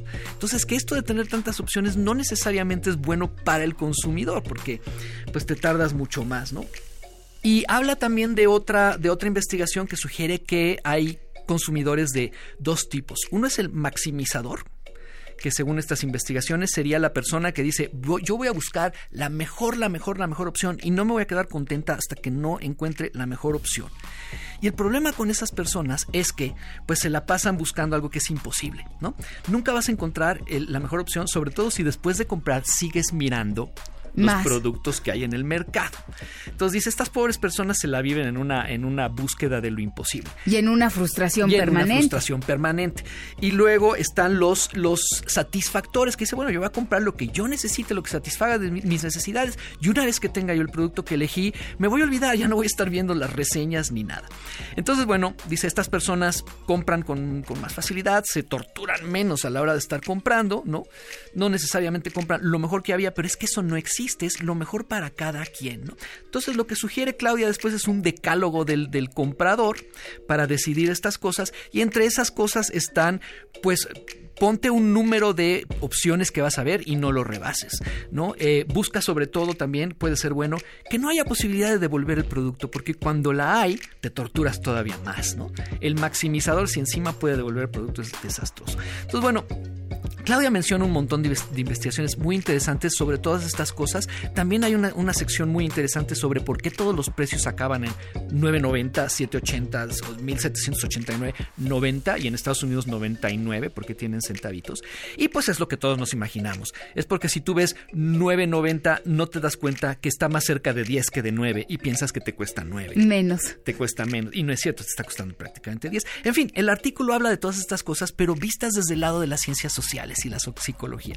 Y creo que eso es lo interesante de este artículo, que nos ayuda a pensar mejor nuestras compras en vista de cómo funciona nuestro cerebro. Pues muy útil, muy útil este artículo de cómo ves, como todos los que se publican en la revista. Así es que córrale, ya les dijo Sergio, lo pueden encontrar en comoves.unam.mx. Muchas gracias, Sergio. Gracias, Claudia. Al contrario. Esto fue una producción de la Dirección General de Divulgación de la Ciencia, UNAM. Revista Cómo ves.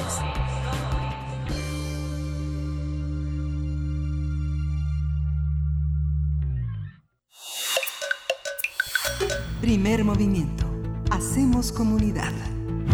Bien, pues muchas gracias a nuestros amigos de la Dirección General de Divulgación de la Ciencia de la UNAM de esta publicación. Eh, eh, ¿Cómo ves esta publicación que ustedes pueden ver de manera digital, dirigida mm, eh, especialmente a jóvenes, pero que todos podemos disfrutar, así es que no se pierdan estos números de la revista Cómo ves. Y bueno, vamos, ya nos estamos acercando al cierre de esta hora, vamos hacia la segunda con la poesía necesaria, con la mesa del día para hablar de uno de los ejes fundamentales para nuestro país en este 2021, el de la seguridad, junto con la economía y la salud, pues es la seguridad la que ocupa un espacio importante en la agenda nacional. Tenemos ya también para este, para este año, eh, paréntesis, un poco haciendo un paréntesis y ya lo que comentaba Miguel Ángel Quemain eh, con respecto a, los, a lo que nos depara el año, pues una gran jornada electoral que ya se está preparando por parte del INE, las elecciones más grandes de la historia que se llevarán a cabo el próximo 6 de junio. Son 92.4 millones de ciudadanas y ciudadanos quienes podremos ejercer el derecho al voto, elegir a más de 21 mil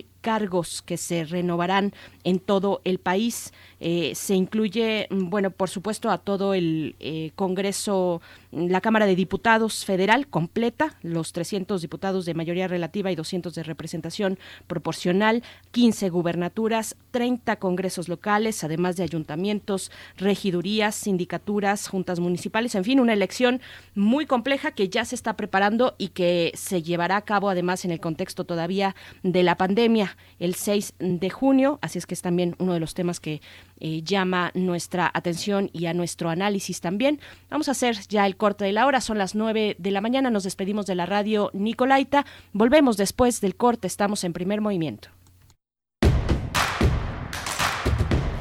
Síguenos en redes sociales. Encuéntranos en Facebook como Primer Movimiento y en Twitter como arroba PMovimiento. Hagamos comunidad.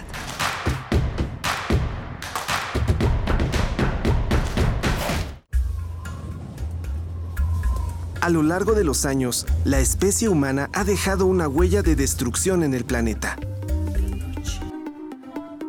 Estamos muy cerca del punto de no retorno. Este es el momento de realizar nuestro cambio de conciencia. Habitare, Agenda Ambiental Inaplazable. Te invitamos a escuchar las labores que hacen nuestras científicas y científicos para tratar de salvar nuestra casa. Y las recomendaciones para que desde tu trinchera ayudes a cuidar el ambiente. Todos los lunes a las 16 horas, por el 96.1 de FM. Radio UNAM, Experiencia Sonora.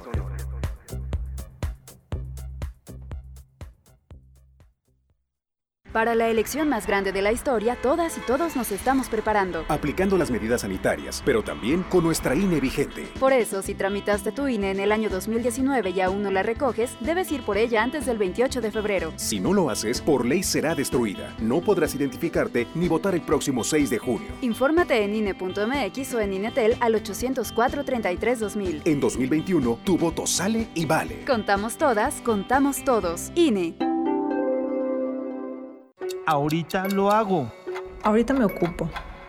Ahora voy al módulo del INE. No dejes al último lo que puedes hacer ahora. Para votar en las elecciones más grandes de la historia, tienes que tener tu INE actualizada. Tramítala o actualízala. El último día es el 10 de febrero de 2021. Haz tu cita en INE.mx o en INETEL 804-33-2000. Te vamos a cuidar. En 2021, el voto sale y vale. Contamos todas, contamos todos. INE. Durante décadas, los gobiernos de México construyeron hospitales, miles de kilómetros de carreteras, la economía crecía a más de 2% todos los años. Pero desde hace dos años, México está paralizado. Se apoderó del país la ineficiencia, las ocurrencias, el desabasto de medicinas y el desempleo. El partido en el poder es una desgracia para México. PRI, el Partido de México. ¿Sabes a cuántos mexicanos del país? Y unidos llegamos a más de 94 millones de mexicanos. Somos la red. Y tú eres parte de ella. Las radiodifusoras y televisoras públicas estamos a tu servicio. Al servicio de México. En 2018 te ofrecimos transformar la basura en energía. Permiso laboral para acudir a reuniones escolares. Impartir educación contra el bullying. Que las empresas permitan el trabajo en casa e impulsar la adopción de animales de compañía. Estas propuestas ya son ley. Soy Karen Castrejón, una mujer de trabajo. Soy dirigente nacional del Partido Verde y vamos por más.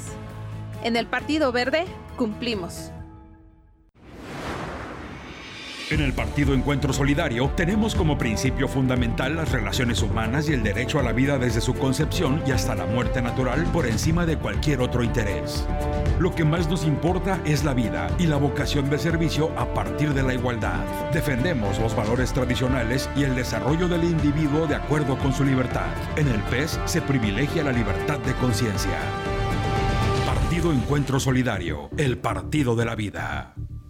El gobierno de la Cuarta Transformación garantizará que todas y todos recibamos la vacuna contra el COVID-19 y en Morena pondremos la mitad de nuestro presupuesto para la compra de vacunas y que éstas lleguen a cada rincón del país, parejo, sin distinción social, sin influyentismo y sin corrupción, porque la salud es un derecho, no un privilegio.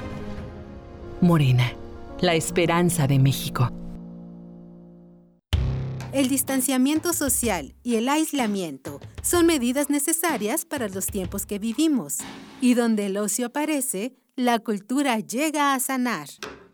Cultura UNAM pone a tu disposición el programa Cultura UNAM en Casa, una programación variada de actividades a distancia, a las cuales puedes acceder por distintos medios digitales, artes visuales, música, danza, teatro, cine, literatura, cursos, talleres y más. Busca las distintas opciones que hemos preparado para ti en TV UNAM Radio UNAM y en culturaunam.mx. En redes sociales puedes estar al tanto de las actividades con el hashtag Cultura UNAM en casa. Fomentamos el acercamiento social frente al distanciamiento físico. Cultura UNAM.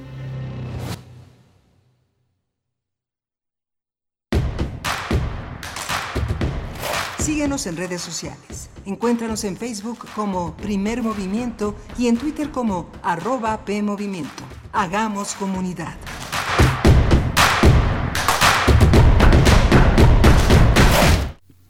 Buenos días, ya estamos en primer movimiento de regreso en este 4 de enero de las actividades vacacionales del asueto que ahora eh, nos hace regresar recargados y con muchísimo entusiasmo para volver a estar en contacto con ustedes de manera directa a través de sus comunicaciones en Twitter, en Facebook, en las redes sociales, en el correo electrónico. Le doy la bienvenida a Frida Saldívar que está en la producción ejecutiva desde muy temprano junto con Violeta Barber y, y Berenice Camacho, ya del otro lado del micrófono, Berenice, hay que, bueno, Andrés Ramírez, bienvenido también. Buenos días, Andrés. Eh, eh, muchas gracias por tu operación técnica en esta nave. Va.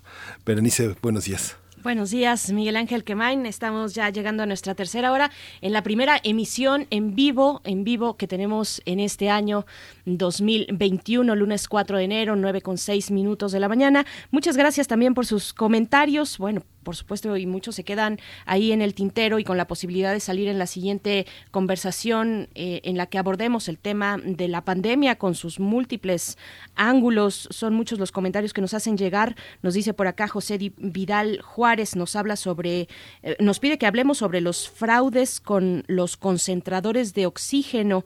Eh, y José Vidal, yo creo que habrá que buscar y conversar con el especialista indicado sobre los insumos que se están ofertando en estos momentos en el mercado para pues atender los casos de COVID-19, eh, pero tomamos nota sobre esta eh, petición que nos haces. Muchas gracias. También Rosario Martínez dice, hay quienes están tomando y recomendando dióxido de cloro, eh, plata coloidal, entre otros como preventivos y sacan estudios y bueno, son todos unos expertos en el bicho, dice Rosario Martínez. Pues yo solamente les comparto lo que ya publica el sitio de COVID-19 Comisión UNAM, donde dicen el dióxido de cloro comercializado como solución mineral milagrosa y opción para el tratamiento de COVID-19 y otros padecimientos, provoca efectos adversos a la salud, como cambios en la actividad eléctrica del corazón que pueden llevar a ritmos cardíacos anormales, así como baja presión arterial,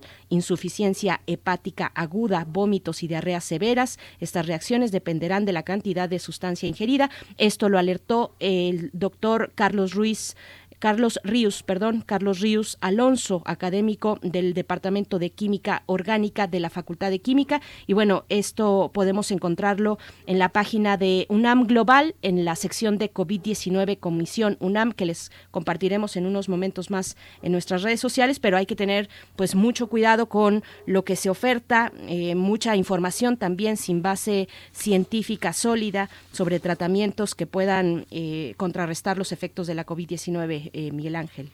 Sí, justamente este tema lo tratamos también con el doctor Mauricio Rodríguez y, ah, y, en la mañana muy temprano el tema de los hábitos, de las costumbres con Mayori González Vivanco, eh, su prohibición la implementación de otras alternativas que tienen que ver con cómo nos relacionamos. Hablábamos con el doctor Mauricio Rodríguez el tema de las elecciones, el tema del regreso a clase. Primero tendrán que implementarse los regresos eh, a las actividades productivas y luego el regreso de los niños, porque eh, si no van a clases y los padres van a trabajar va a ser verdaderamente, tenemos que pensar en conjunto, en colectivo, las soluciones tendrán que alcanzar a todos.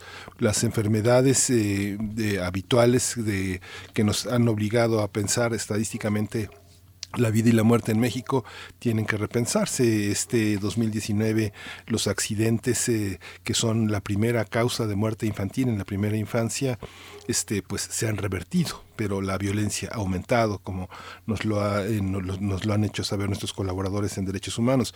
Entonces, hay muchas cosas que han cambiado, las enfermedades somáticas, las enfermedades derivadas de la depresión en las personas adultas mayores, pues han crecido, mientras que las imposibilidades de hacer ejercicio, de mantenerse activos han disminuido.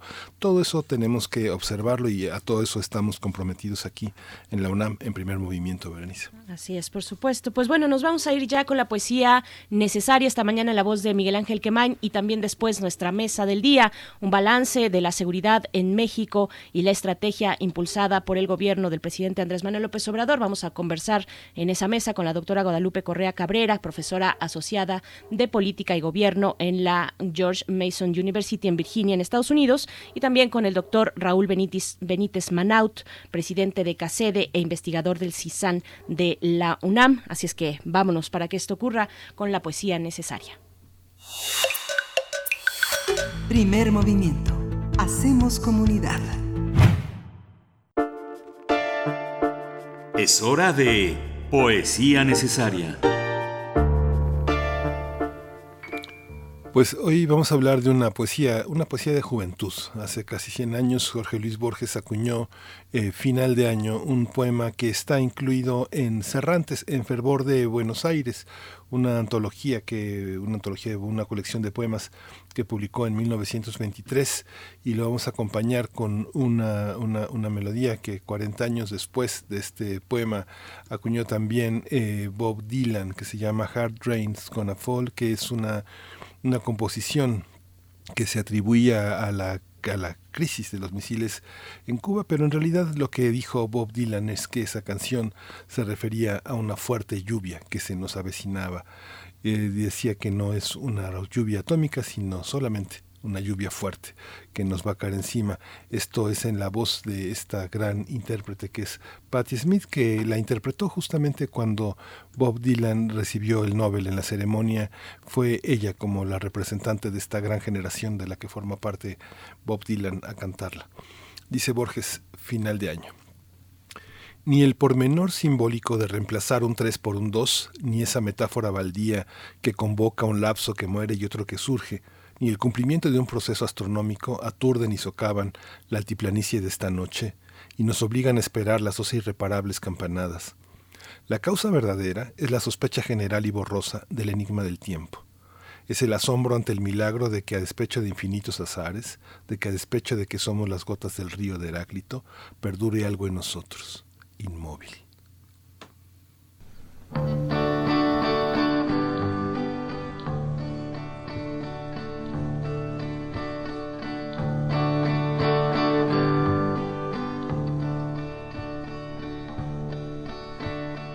Where you been, my blue-eyed son? Where have you been, my darling young one? I've stumbled alongside of twelve misty mountains. I've walked and I've crawled down six crooked highways. I've stepped in the middle of seven sad forests. Been out in front of a dozen dead oceans. Been 10,000 miles on the mouth of a graveyard. It's a hard, it's a hard, it's a hard, it's a hard, it's a hard rain's gonna fall. What did you see, my blue eyed son? What did you see, my darling young one? Saw a newborn babe with wild wolves all around it. Saw a highway of diamonds with nobody on it. I saw a black branch with blood that kept dripping. Saw a room full of men whose hammers were bleeding. I saw a white ladder all covered with water. Ten thousand talkers whose tongues were all broken. I saw guns and sharp swords in the hands of young children. And it's a heart, it's a heart, it's a heart, it's a hard, hard rain's gonna fall. What did you hear, my blue-eyed son? And what did you hear, my darling young one? Heard the sound of the thunder that roared out a warning. Heard the roar of a wave that could drown the whole world. Heard one person laughing, heard many people laughing. Heard nobody listening. Heard one person starve, heard many people laughing. Heard the song of a poet who died in the gutter. Heard the sound of a clown that cried in the alley. It's a hard, it's a hard, it's a hard, it's a hard, it's a hard rain's gonna fall. Who did you meet, my blue-eyed son? And who did you meet, my darling young one? I met a young child beside a dead pony.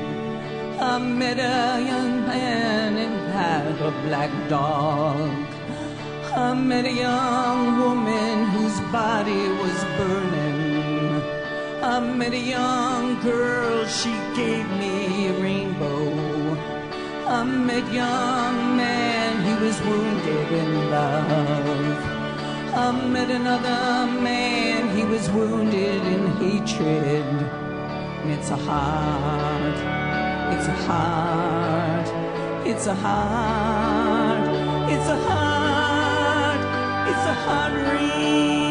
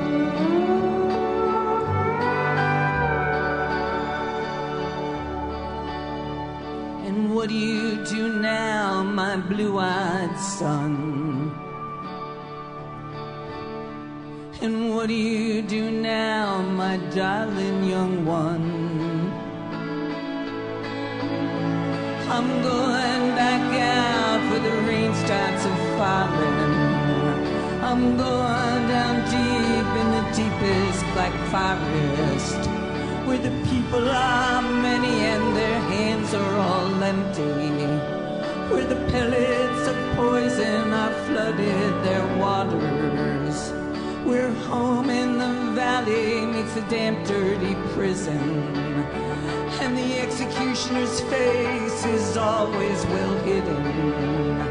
Where hunger is ugly, where souls are forgotten where black is the color, where none is the number.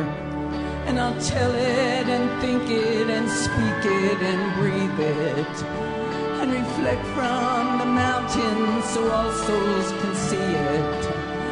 And I'll stand in the ocean until I start sinking. And I'll know my soul well if I start singing. It's a hard it's a hard, it's a hard, it's a hard, it's a hard rain's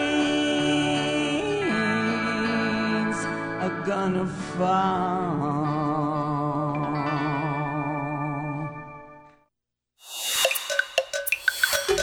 Primer movimiento. Hacemos comunidad. La mesa del día. Al realizar un balance en materia de seguridad durante los dos primeros años de su administración, el presidente Andrés Manuel López Obrador aseguró que hay avances muy significativos en esa materia.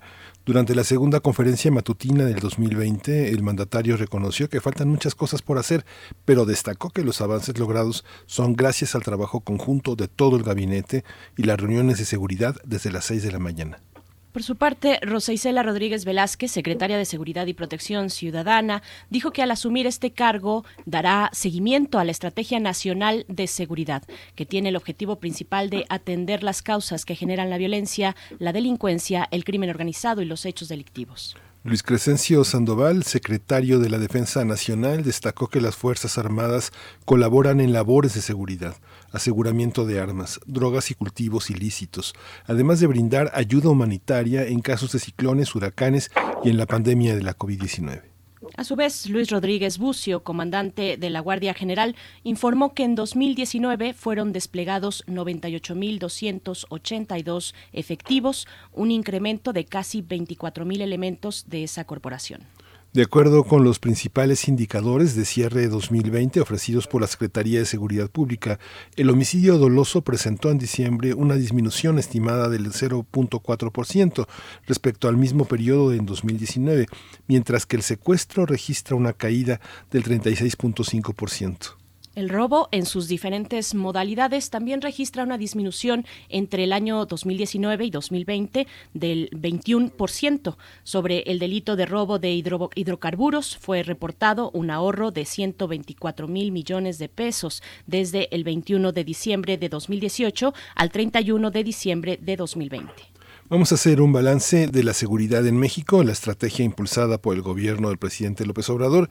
Y está con nosotros ya en la línea la doctora Guadalupe Correa Cabrera, y usted ya ha estado con nosotros en varias ocasiones. Ella es profesora asociada en política y gobierno en la Universidad de George Mason University en Virginia, en Estados Unidos. Bienvenida, doctora Guadalupe Correa Cabrera. Gracias por estar aquí en Primer Movimiento. Muchas gracias, buenos días, es un placer estar con ustedes. Feliz año, primer movimiento, Radio UNAM. Muchas gracias. Muchas gracias, doctora Guadalupe Correa Cabrera. Mm, feliz año también. Y saludamos al doctor Raúl Benítez Manaut, presidente de CACEDE e investigador del CISAN de la UNAM. Él es especialista en asuntos de seguridad internacional de América del Norte y política exterior de los Estados Unidos, México y América Latina. Y también ha compartido con nosotros en distintas ocasiones. Doctor Raúl Benítez Manaut, bienvenido. Feliz año. Gracias por estar con nosotros esta mañana.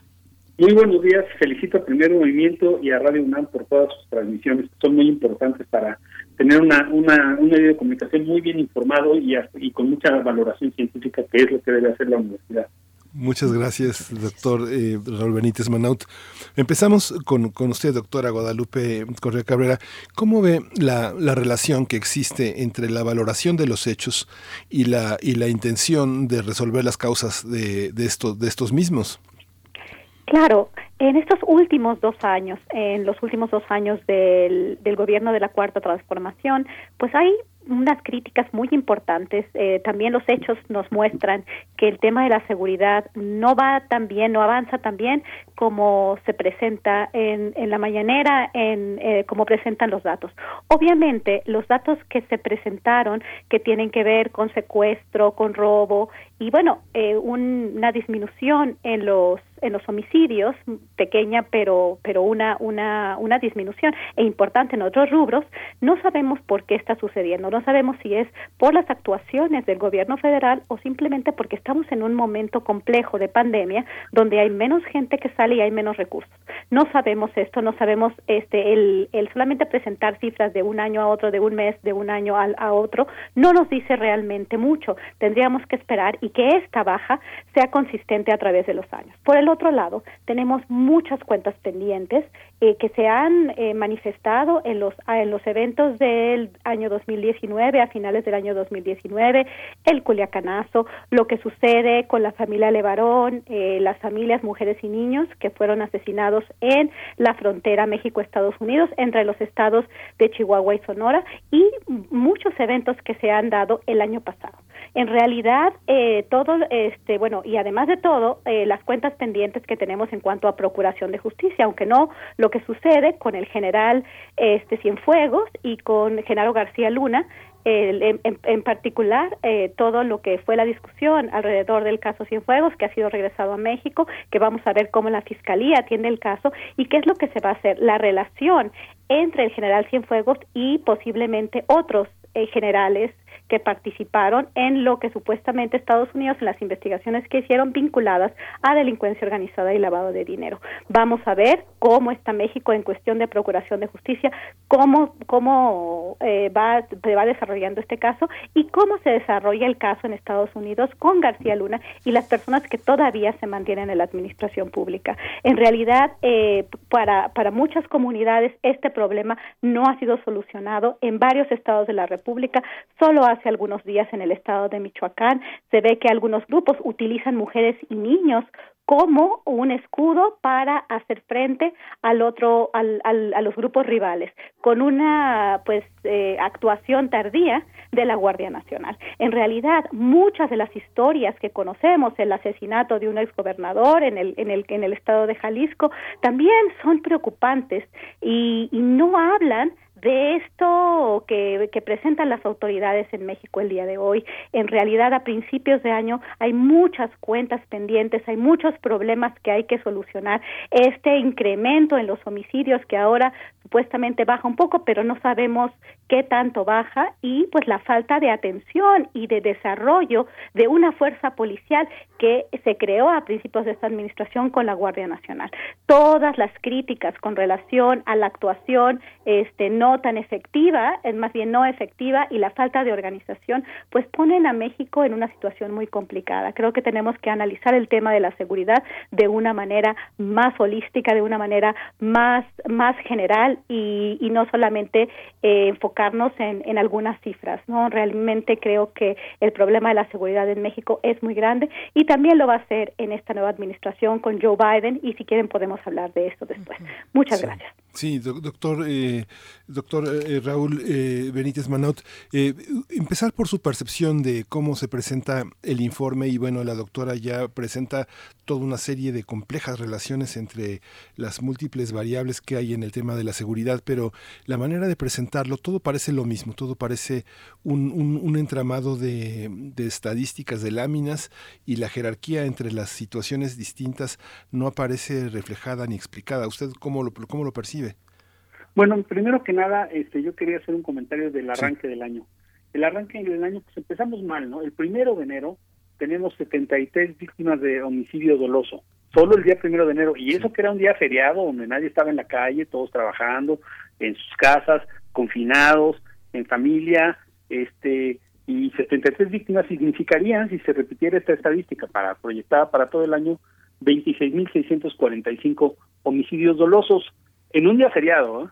Y luego también el día 2 de enero tenemos la primera víctima de feminicidio en la ciudad de Querétaro. Eh, la, policía halla un cadáver en la ciudad de Querétaro el día 2 de enero.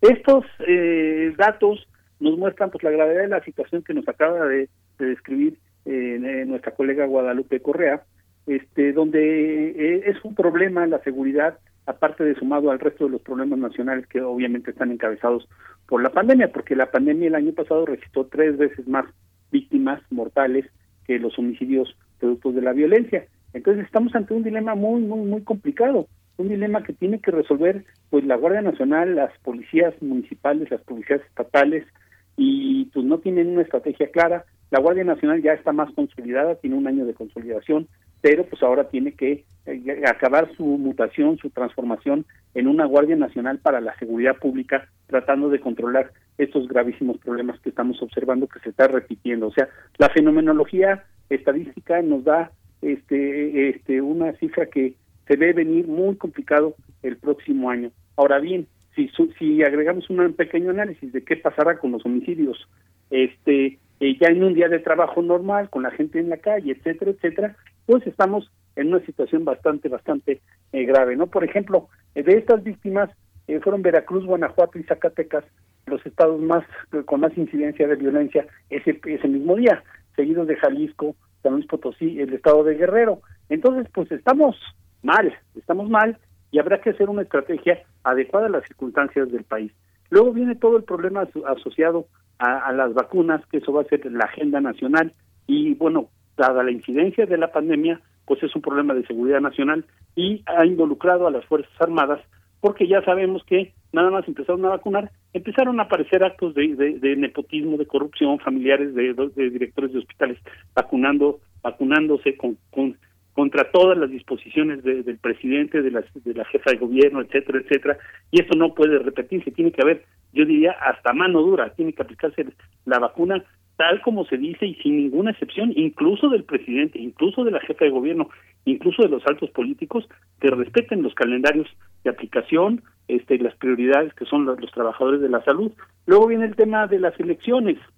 Va a haber un, un referéndum casi, va a ser un referéndum esa, esa elección por la cantidad de gobernadores que están en juego, 15 gobernadores, para el presidente y seguramente el presidente pondrá en la mesa de, de la votación ese día este el tema del referéndum, que es casi un hecho que se va a dar, porque el presidente sabe que su partido no está muy fuerte, no es un partido bien organizado, entonces su figura pesa, él este eh, sigue siendo alto en las encuestas, salieron dos encuestas este ayer y hoy de las principales casas encuestadoras del país, donde se señala una de ellas que el presidente sigue teniendo 58% de aprobación, otra es 62, entonces el presidente tiene aprobación alta, pero no así su partido y no así la valoración de la población sobre sus políticas. Entonces estamos con eh, problema y recurrencia de los homicidios, feminicidios. O sea, no la tenemos fácil. Y encima el problema de la pandemia que puede provocar pues mucho enojo de, sectores que quieren estar vacunados y que no haya impunidad con esto, ¿no? Entonces así arrancamos el año, pues estamos eh, este, en, el inicio y vamos a ver cómo se, se envuelven los acontecimientos.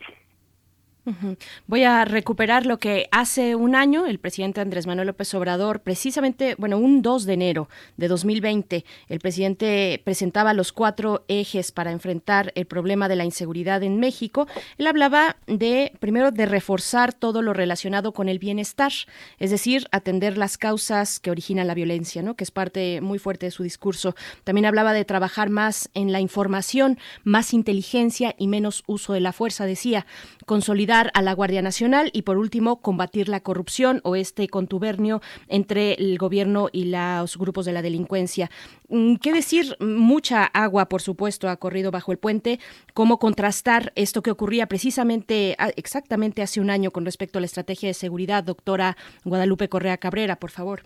Claro, bueno, pues estos cuatro ejes en los cuales el gobierno de la Cuarta Transformación se iba a basar eh, no han sido medidos y bueno, en realidad creemos que varias personas y analistas que no se ha avanzado en esto. Bueno, ¿cómo solucionar las causas de raíz que dan origen a la violencia en un proceso y en un periodo muy complicado en, con el tema de la pandemia? Creo que en esto tampoco el gobierno ha tenido eh, la, la, eh, la responsabilidad porque esto es un hecho sin precedentes, pero desafortunadamente vamos a tener muchos más problemas porque parece ser que el gobierno no se ha dado abasto con toda esta gran campaña de, vacunación, estos problemas tan, tan importantes, pero creo que eh, teniendo ese, ese objetivo no, se, no, no íbamos a prever que iba, que iba a suceder esta pandemia. Entonces, ¿qué va a pasar con toda esta gente que ha perdido sus trabajos, que ha perdido sus negocios pequeños y medianos eh, empresarios, que no, que no han sido pues realmente apoyados como en otros países, obviamente también por la falta de recursos, pero esto también va a impactar de una manera fundamental en cuestión de la seguridad. Entonces, por ese lado no tenemos grandes avances. El tema de la corrupción, que creo que es fundamental, también aquí hay muchísimos, eh, muchísimas dudas, muchos cuestionamientos que se derivan, por ejemplo, del, uh, del, del arresto y no aprehensión de Emilio Lozoya Austin y realmente esta pregunta de qué pasó, qué, qué cuándo va a esta persona a, llegar a manos de la justicia. Todas las personas que lo ayudaron, sus socios y, y las personas que supuestamente él iba a denunciar. No sabemos cómo están avanzando claramente estas investigaciones y no sabemos cómo está avanzando la investigación del general Cienfuegos que pone en duda la capacidad de las autoridades mexicanas para poder hacer justicia y la capacidad de las instituciones mexicanas para, para hacerlo también. En realidad, en el tema de la corrupción se ha prometido demasiado, pero no se han tenido resultados concretos y esto es muy preocupante. ¿Por qué? Porque han sucedido eh, eventos muy importantes como ya los que mencioné y muchos muchos otros. ¿Por qué? Porque el, por ejemplo en el tema de Guanajuato estos arrestos que que se han dado que realmente no han no han disminuido la violencia porque por lo que acaba de decir el doctor Raúl Benítez la situación es muy complicada y esto está directamente vinculado a actos de corrupción que no se ha visto cómo esto avance. Por el lado de la Guardia Nacional las críticas a la Guardia Nacional la falta de organización la falta de resultados que se, se, traduce en, en los eventos que, que hemos falta una policía y la situación que enfrentan varias comunidades en el país, que no solamente no ha mejorado, pero en algunas partes del país ha empeorado. Creo que el Pacífico mexicano enfrenta una situación, el Bajío también, una situación que no se ha mejorado y no se ha visto que estos cuatro ejes haya habido un avance visible. En el tema, por ejemplo, del huachicoleo, del robo de combustibles, la baja es importante, pero habría que ver si esto se va a sostener en el tiempo. Entonces, realmente las promesas, obviamente por la pandemia, va a ser muy difícil de cumplir, pero hasta hoy no hemos visto cómo, cómo medir estos avances, porque realmente parece ser que no ha habido avances sustanciales o no ha habido avances. En realidad, eh, se ha, la pandemia ha, ha, puesto al país en una situación muy difícil y lo va a seguir poniendo. Creo que habría que tener esto muy en cuenta y en lugar de, de manejar estos grandes supuestos éxitos, debería de hacerse un plan porque la situación se va a poner muy complicada en los años venideros. Doctor Raúl Benítez Manaut, misma pregunta sobre estos cuatro ejes, un poco haciendo un balance y también si nos podemos detener en el punto en el que se mencionaba, pues trabajar más en la información, más inteligencia y menos uso de la fuerza. Y cuando hablamos de inteligencia, pues no podemos obviar varias cosas, entre ellas eh, los acuerdos de colaboración con los Estados Unidos, hoy que se abre ya un nuevo panorama después del resultado electoral en Estados Unidos con la victoria de Joe Biden, pues cómo ver estas cuestiones, doctor Raúl Benítez? Sí, mira, los acuerdos de, este, con Estados Unidos están en una fase bastante complicada. Vamos a suponer que México y Estados Unidos van a renegociar muchas cosas. En primer lugar, hay un gran descontento con, eh, con México por parte de los líderes demócratas. Y digo líderes demócratas porque no solo me refiero a Joe Biden y la, la vicepresidenta electos, sino que va a cambiar mucho la configuración de la Cámara de Representantes, de la Cámara de Senadores, eh, gobernadores, etcétera, en Estados Unidos. Y hay un grupo de, diputados en Estados Unidos, de Texas y de California, muy descontentos con México, porque eh, nuestro presidente estuvo apoyando hasta el final al presidente Biden y no lo reconoció. Supongamos que el presidente Biden, y yo creo que, es cierto lo que han dicho muchos observadores, es una persona conciliadora. Él quiere conciliar eh, a su país, tiene la obligación de conciliar a su país con todo lo de las protestas este, de los afroamericanos, etcétera, pero también tiene que conciliar con quienes no lo apoyaron en la diplomacia mundial y los dos principales líderes que se tardaron muchísimo en reconocer lo casi hasta el final fueron Brasil y México, los líderes de Brasil y México, el presidente Bolsonaro y el presidente López Obrador. Entonces nosotros tenemos que, además en el caso mexicano, somos la frontera y además hubo la detención del general Cienfuegos del 15 de octubre al 18 de noviembre, donde generó toda una tensión fuertísima entre los aparatos de justicia de México y de Estados Unidos, los ejércitos de México y de Estados Unidos, el tema de que se podía cortar la cooperación militar México-Estados Unidos y eso nos remite directamente al tema de la inteligencia.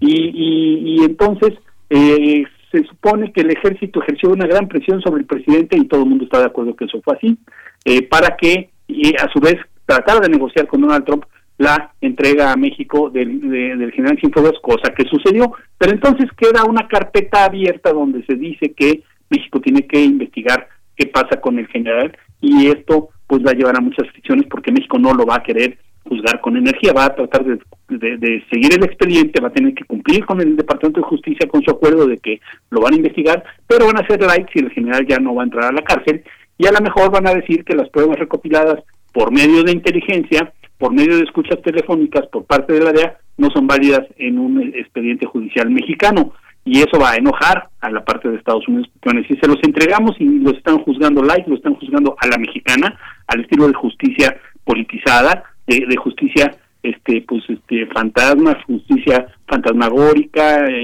inundada de intereses corporativos como los del ejército y puede llevar esto a un problema. Esto nos muestra también que las extradiciones pueden ponerse en peligro. Estados Unidos está requiriendo muchas extradiciones de muchos líderes del narcotráfico para ser entregados. Han ido cayendo las extradiciones. El, presidente que más extraditó este criminales de Estados Unidos fue Calderón con 587, Peña Nieto 394 y el presidente López Obrador llevaba un expediente bastante completo de extradiciones los dos primeros años, alrededor de 100, pero esto puede detenerse si hay una crisis este con ese país por el tema de la relación de cooperación en defensa. La ley de seguridad nacional que se este, se planteó en el en el Senado y en la Cámara de Diputados, donde le piden a los eh, agentes de inteligencia de muchas agencias que estén haciéndole reportes a la Secretaría de Relaciones Exteriores, que nadie sabe por qué a la Secretaría de Relaciones Exteriores, porque en todo caso tendría que ser o al CISEN o a la Fiscalía de la República, pero la Secretaría de Relaciones Exteriores como que por qué.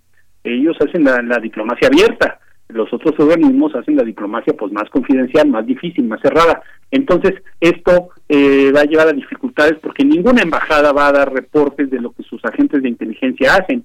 Y estamos hablando no solo de la de Estados Unidos, imaginémonos la, embajada de Israel, que le va a llegar a la Secretaría de Relaciones Exteriores a decir, quiero los reportes de tus agentes del Mossad, y ellos van a decir, pues eso ni existe, el embajador va a decir que, de que, aquí no hay agentes del Mossad, cuando a lo mejor hay 10, 50, 100 o 1000, y nadie sabe quiénes son, ni nadie sabe quién, quién va a ser, ni van a dar un, un solo reporte. Este, estamos hablando de mucha cooperación en inteligencia con el gobierno de España, con el gobierno de Italia, con el gobierno de Inglaterra, con el gobierno hasta de Guatemala, con el gobierno de Colombia, y eso no va a ser público y no van a dar informes a la, a la Secretaría de Relaciones Exteriores y sobre todo con Estados Unidos, pues puede generar una tensión fuerte porque esto fue reacción a la, a la captura primero y entrega de Cienfuegos después y, esta ley de seguridad nacional pues es propia casi casi de un gobierno autoritario, un gobierno que dice aquí todos los agentes extranjeros me van a decir qué hacen y si no se me van o los encarcelo. Eso pues no, no va a funcionar así.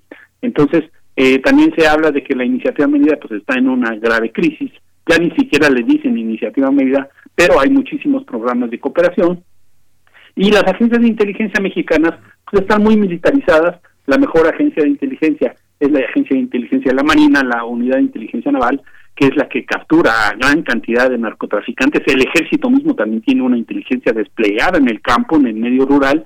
El CISEN tiene también una inteligencia importante derivada hacia la narcopolítica y todo eso pues está encabezado por militares, no hay inteligencia civil, ya se ha militarizado todo todo el aparato de inteligencia y en, un país democrático la, inteligencia no debe estar militarizada, debe haber inteligencia mixta, militarizada para las cosas militares y civilizada para las cosas de civiles. Y la violencia, la violencia del narcotráfico, la violencia pública, los homicidios, es eh, producto de inteligencia civil y debe de ser las policías las que lo hagan, o en este caso la Guardia Nacional usando métodos policíacos.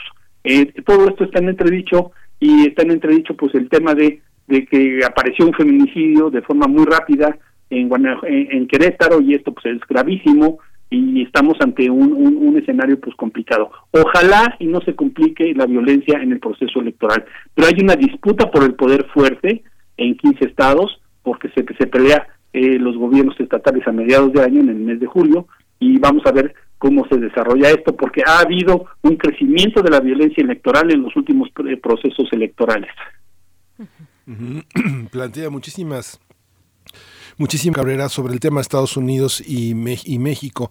Hay una parte que tiene que ver con eh, esto que ha planteado el doctor eh, eh, Benítez Manaut sobre el autoritarismo, pero al mismo tiempo también distintos niveles de abstracción sobre las figuras que protege la seguridad de un país.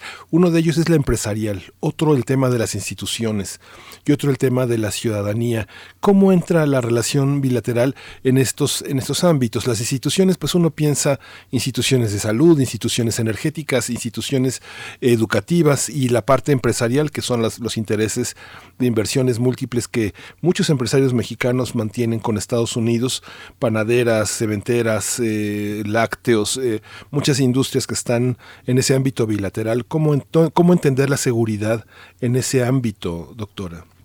Bueno, en realidad vamos a ver qué pasa, qué, cuál va a ser la, la relación con los Estados Unidos, tanto a nivel institucional. Creo que no mencionamos eh, la, la tensión que, se manifestó a finales del año pasado con las reformas a la ley de la seguridad nacional y a los límites a la participación de agencias extranjeras, no solo estadounidenses, sino en general en territorio mexicano, derivado de las investigaciones y del arresto del general Cienfuegos en México.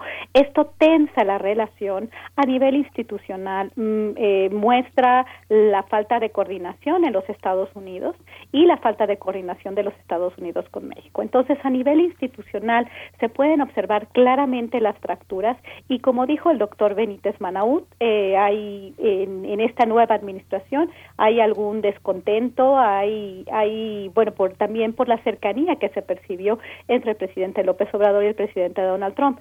Sin embargo, los intereses a nivel empresarial, los intereses bajo el Tratado de Libre Comercio entre, entre Estados Unidos y Canadá eh, y, México, el TEMEC, eh, se mantienen y es, es importante considerar esto porque los intereses que tiene Estados Unidos en México y México en Estados Unidos, la relación bilateral es tan importante, más al principio de un sexenio, donde eh, la, la participación de México va a ser crucial en el tema migratorio. Y y, con la sociedad civil y los empresarios, la relación tiene que ser muy fuerte y es muy importante sí va a haber tensiones, pero los Estados Unidos, y esto es muy importante en el tema de la seguridad fronteriza, yo creo que a Estados Unidos le interesa mucho mantener esta relación cercana y mantener a México como un guardián de su frontera sur. ¿Por qué? Porque se tiene la percepción en los Estados Unidos que en, eh, a principios, por lo menos, de la administración de Joe Biden, se va a dar como un, un mensaje de los traficantes de, de, personas a sus clientes de que es un momento para ir a los Estados Unidos. En épocas de pandemia, en tiempos de pandemia, de crisis económica, muchas personas, y obviamente también de desastres naturales con los huracanes Iota y Eta, muchas personas han perdido sus casas eh, y se encuentran en una situación desesperada. Entonces, mm, Estados Unidos le conviene tener una buena relación con México para continuar teniendo un control sobre sus fronteras. Y esto es muy importante. Entonces, muchas veces se dice del malestar, de la, de la, de la situación tensa por los últimos eventos, pero por el otro lado, y esto es muy importante considerar, que en sociedad civil, que el empresariado le interesa mantener una relación fuerte y consistente con México. Entonces, todos estos programas de cooperación antinarcóticos, de cooperación en, el tema de seguridad, particularmente antinarcóticos, seguridad fronteriza, en todos sus niveles relacionados con la migración, probablemente se van a mantener, que esto es muy importante. Se puede hablar de una relación tensa con el nuevo gobierno de los Estados Unidos, pero quizás no vaya a ser tan tensa precisamente por este interés que tienen tanto los empresarios como la, este, el gobierno de los Estados Unidos como en cualquier administración. Creo que eso es algo que también hay que, hay que considerar, aunque la presión va a venir muy probablemente bastante fuerte en el tema de la seguridad por lo que estábamos viendo en los medios de comunicación. Por ejemplo, el Washington Post, el New York Times plantean y ven un México y aquí es donde vamos a ver cómo va a impactar esta percepción que se tiene sobre la seguridad en México en la relación y en lo que puede presionar Estados Unidos a México, porque también se tiene la capacidad de presionar de manera económica. Entonces, si uno está, si uno pudo observar claramente la cobertura, por ejemplo, de diarios como Washington Post y New York Times, pienso, pienso en realidad en los últimos eh, grandes eh, eh, este, artículos sobre seguridad en México, sobre el control que supuestamente ejerce pues el crimen organizado vinculado al Estado en muchísimas partes del territorio. Entonces aquí creo que es un símbolo muy importante de lo que puede Estados Unidos estar estar haciendo a nivel institucional. Y por el lado de la sociedad civil, en el tema, por ejemplo, de los sindicatos, de cómo de cómo el, el, el, Congreso de los Estados Unidos también va a presionar muy probablemente a México en, en, para, para cumplir con los acuerdos del, del TEMEC. También aquí pone en, en, entre, en, en, aprietos, por ejemplo, al gobierno de México. Entonces, yo veo una relación bilateral con probablemente mucho más presión en a principios de la administración de Joe Biden, pero también deseos de poder colaborar. Entonces México también tiene aquí un espacio de negociación porque va a ser fundamental al principio de la, de la administración de Joe Biden por el tema migratorio. Doctor Martínez Manot, eh, este, este tema también, el, el, presidente está, digamos, está muy orgulloso de la colaboración que desde las 6 de la mañana se hace en el gabinete de seguridad, pero continuamos viendo las policías estatales, en, eh, quienes mantenemos contacto en las redes sociales con personas que viven en los estados del interior del país, el abuso permanente de las, de las policías, la, manera tan intimidatoria con la que tratan a los ciudadanos, con el que utilizan un lenguaje poco protocolario, poco legal para referirse a manifestaciones, la actitud frente a marchas, frente a, frente a este, presiones de la ciudadanía.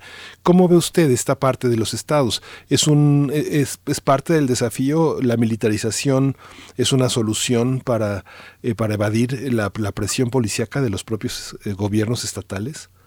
Bueno, yo diría que hay un gran problema en, en, las policías y en la Guardia Nacional y en el ejército cuando se despega para labores policíacas, para compatibilizar la, obligación que tienen de resguardar el orden con la obligación que tienen de también proteger los derechos humanos. No olvidemos que el, capítulo de la Constitución número uno es el de derechos humanos, o sea, es el más importante.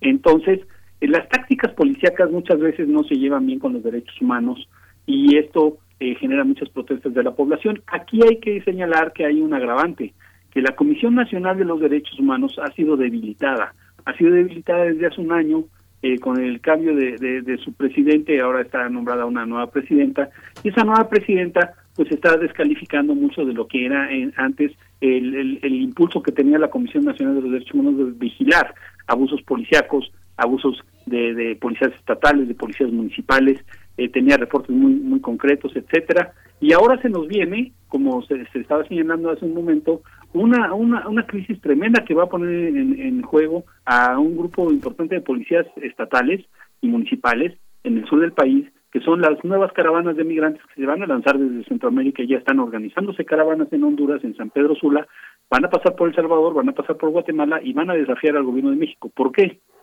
Porque el confinamiento este, en, en El Salvador, eh, Honduras y Guatemala fue muy duro.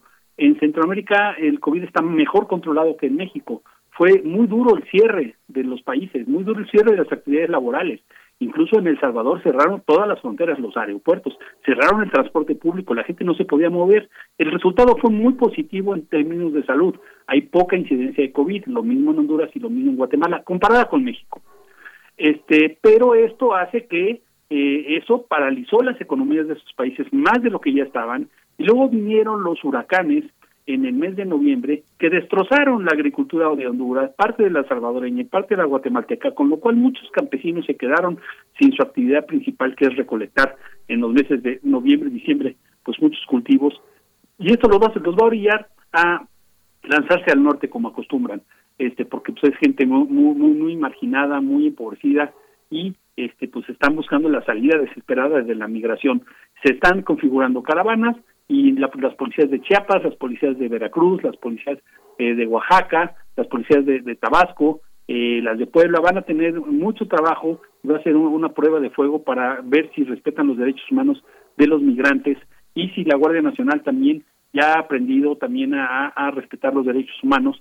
Eh, la Guardia Nacional está haciendo un esfuerzo importante, pero sí, también está rebasada por las realidades y también pues muchos de sus integrantes no tienen entrenamiento suficiente de derechos humanos porque vienen del ejército y en el ejército el entrenamiento es para combatir enemigos, no para respetar derechos humanos, no son policías, son guardias nacionales que tienen algo de entrenamiento muy rápido, de dos, tres, cuatro, cinco, seis semanas, pero sin este una doctrina de respeto de los derechos humanos suficientemente consolidada. Y esto es un desafío para la Comisión de Derechos Humanos, para la Guardia Nacional, para las policías municipales, para las policías estatales, y esperemos que si hay abusos, que sean castigados.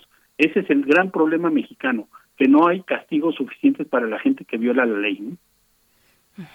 Pues vamos ya hacia el cierre de nuestra charla. Nos quedan y les pedimos eh, en un par de minutos cada quien nos hagan un comentario de cierre, tal vez orientarlo hacia la llegada de Rosa Rodríguez al frente de la Secretaría de Seguridad y Protección Ciudadana. Se nos quedaría en el tintero un poco eh, profundizar sobre lo que ya se tiene en puerta, que es la nueva ley de la Fiscalía y la reforma al Poder Judicial. Pero bueno, eh, con un comentario de cierre, doctora Guadalupe Correa Cabrera, por favor. Claro que sí, hablando de, de Rosa Isela Rodríguez, este, el, tema de que una mujer capaz esté al frente de una institución tan importante es, es, es, es crucial. Queremos ver resultados, ¿verdad? Que hay, hay promesas, pero queremos ver resultados. Creo que los retos son enormes eh, en un año de crisis económica, de probables migraciones masivas llegando y de problemas muy importantes al interior del país y de una falta de coordinación de las diferentes eh, las diferentes agencias y, y, con esto creo que eh, hay, hay buenas buenas intenciones pero no solamente tenemos que vincular a las buenas intenciones o al, a la mayor equidad de género en la participación política sino en resultados. Creo que México necesita ver resultados en, en un momento muy importante de crisis económica y donde las causas de raíz de la violencia de el, que son la marginación la pobreza la desigualdad no se podrán resolver rápidamente entonces tenemos muchos retos, muchos retos enfrente que tienen que ver con, con, con, las, con la, la, resolución de las causas de raíz y la aplicación de la ley eh, y la formación de una policía que funcione en todo el territorio mexicano. Muchas gracias. Doctor Raúl Benítez Manaut, un comentario de cierre, por favor. Sobre, sobre este, Rosa Isela Rodríguez, bueno, yo, yo creo que es una buena noticia que se haya recuperado del COVID, es muy buena noticia. El haber sido víctima del COVID, víctima grave del COVID, ayuda mucho a que ella va a ser sensible a los temas de COVID, a los a los familiares de los enfermos fuera de los hospitales, este al propio tema de la distribución de la vacuna y que sea una justa distribución de la vacuna como como se establece.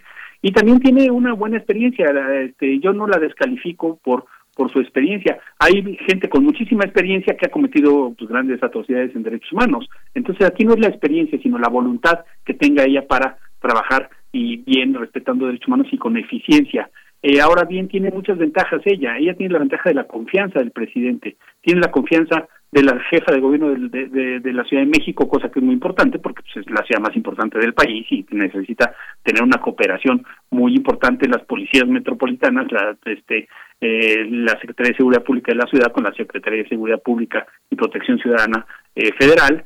Eh, y, esto ah, eh, es muy importante. Por ejemplo, para el tema que mencionamos al principio de nuestra plática, para el tema de los feminicidios, pues nadie como una mujer para defender a las mujeres. Esto que ni qué, ella al ser mujer tiene tiene la sensibilidad este suficiente y además una sensibilidad pues personal pues por por ser eh, ella del mismo género para este, atacar los feminicidios con dureza. Yo creo que hay que aplicar a los feminicidios una dureza de la ley que en México no estamos acostumbrados para que de, veras sea ejemplo, para que los que cometen actos de feminicidio, pues si los hacen, sepan que se les va a perseguir como, como debe de ser. Entonces, eh, a Rosa Isela eh, le deseamos, yo le deseo lo mejor para su trabajo, eh, qué bueno que es mujer, qué bueno que tiene eh, muy buenos contactos con las más altas autoridades del país y, también tiene un equipo de trabajo ya consolidado. Este, eh, además sus relaciones con el general Bucio, que formalmente la Guardia Nacional depende de, ella, este, son buenas. El general Bucio es un tipo muy sensible. El general Bucio tiene un trabajal tremendo, tiene pues una responsabilidad este, difícil eh, de transformar muchos militares en policías no está fácil, pero es una persona que tiene experiencia eh, tiene experiencia en inteligencia, tiene eh, experiencia fuera del país, ha visto cómo funcionan las policías de otros países del mundo porque ha estado mucho en comisiones diplomáticas y se llevará seguramente bien con ella porque el general Bucio pues tiene esa sensibilidad. Entonces ya hay equipos más consolidados eh, tanto en la Guardia Nacional como en la Secretaría de Seguridad Pública y esperemos que haya buenos resultados y no que se repita el saldo del día primero de enero.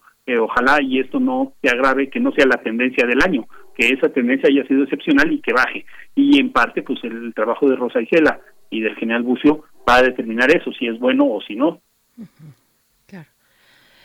Bien, pues eh, les agradecemos a ambos esta, esta charla que, que finalmente apertura el año, el análisis sobre la seguridad de nuestro país, que como vemos pues tiene tantos ángulos y es tan compleja en su análisis como en su aplicación. Doctora Guadalupe Correa Cabrera, muchas gracias por estar con nosotros. Eh, ojalá podamos conversar pronto. Muchas gracias. Claro que sí, muchas gracias. Pues muchísimas gracias Raúl Martínez Manaut, muchas gracias por su por su uh, opinión. Raúl Benítez Manaut es presidente de CACEDES, investigador del CISAN en la UNAM, es un hombre que conoce profundamente y que reflexiona cada momento sobre todos estos temas. Gracias por su tiempo, gracias por su por la oportunidad de conversar con usted, doctor. Saludos a la audiencia de Radio UNAM y felicidades y muy buen arranque del año. Muchas gracias. Muchas pues gracias. ya se acabó esto. Ya, Se, nos, acabó la emisión de esta mañana, la primera del 2021. Bueno, nada más decir, la doctora Guadalupe Correa Cabrera es profesora asociada de Política y Gobierno en la Universidad George Mason University en Virginia, en los Estados Unidos. Bueno, eh, ojalá podamos regresar, porque hay mucho todavía que hablar y que conversar sobre la seguridad de nuestro país. Miguel Ángel, nos despedimos. Muchas gracias a todo el equipo. Vamos a despedirnos con música, algo a cargo de los vándalos chinos. Vámonos de viaje, es la canción, pero dejémoslo solamente en la canción. Y no, nos y, no nos no nos vayamos realmente realmente de viaje. Hay que cuidarnos y quedarnos en casa Miguel Ángel. Sí pues bueno ya nos vamos nos vamos sin música. Es la indicación de nuestra productora pero vamos directo a nuestra rúbrica. Les agradecemos. Nos escuchamos mañana en punto de las 7 de la mañana. Esto fue primer movimiento. El mundo desde la universidad. Radio UNAM presentó primer movimiento el mundo desde la universidad. Con Berenice Camacho y Miguel Ángel Quemain en la conducción. Frida Saldívar y Violeta Berber, producción. Antonio Quijano y Patricia Zavala, noticias. Miriam Trejo y Rodrigo Mota, coordinadores de invitados. Cámara Quirós, redes sociales. Arturo González y Socorro Montes, operación técnica. Locución, Tessa Uribe y Juan Stack. Voluntariado, Isela Gama.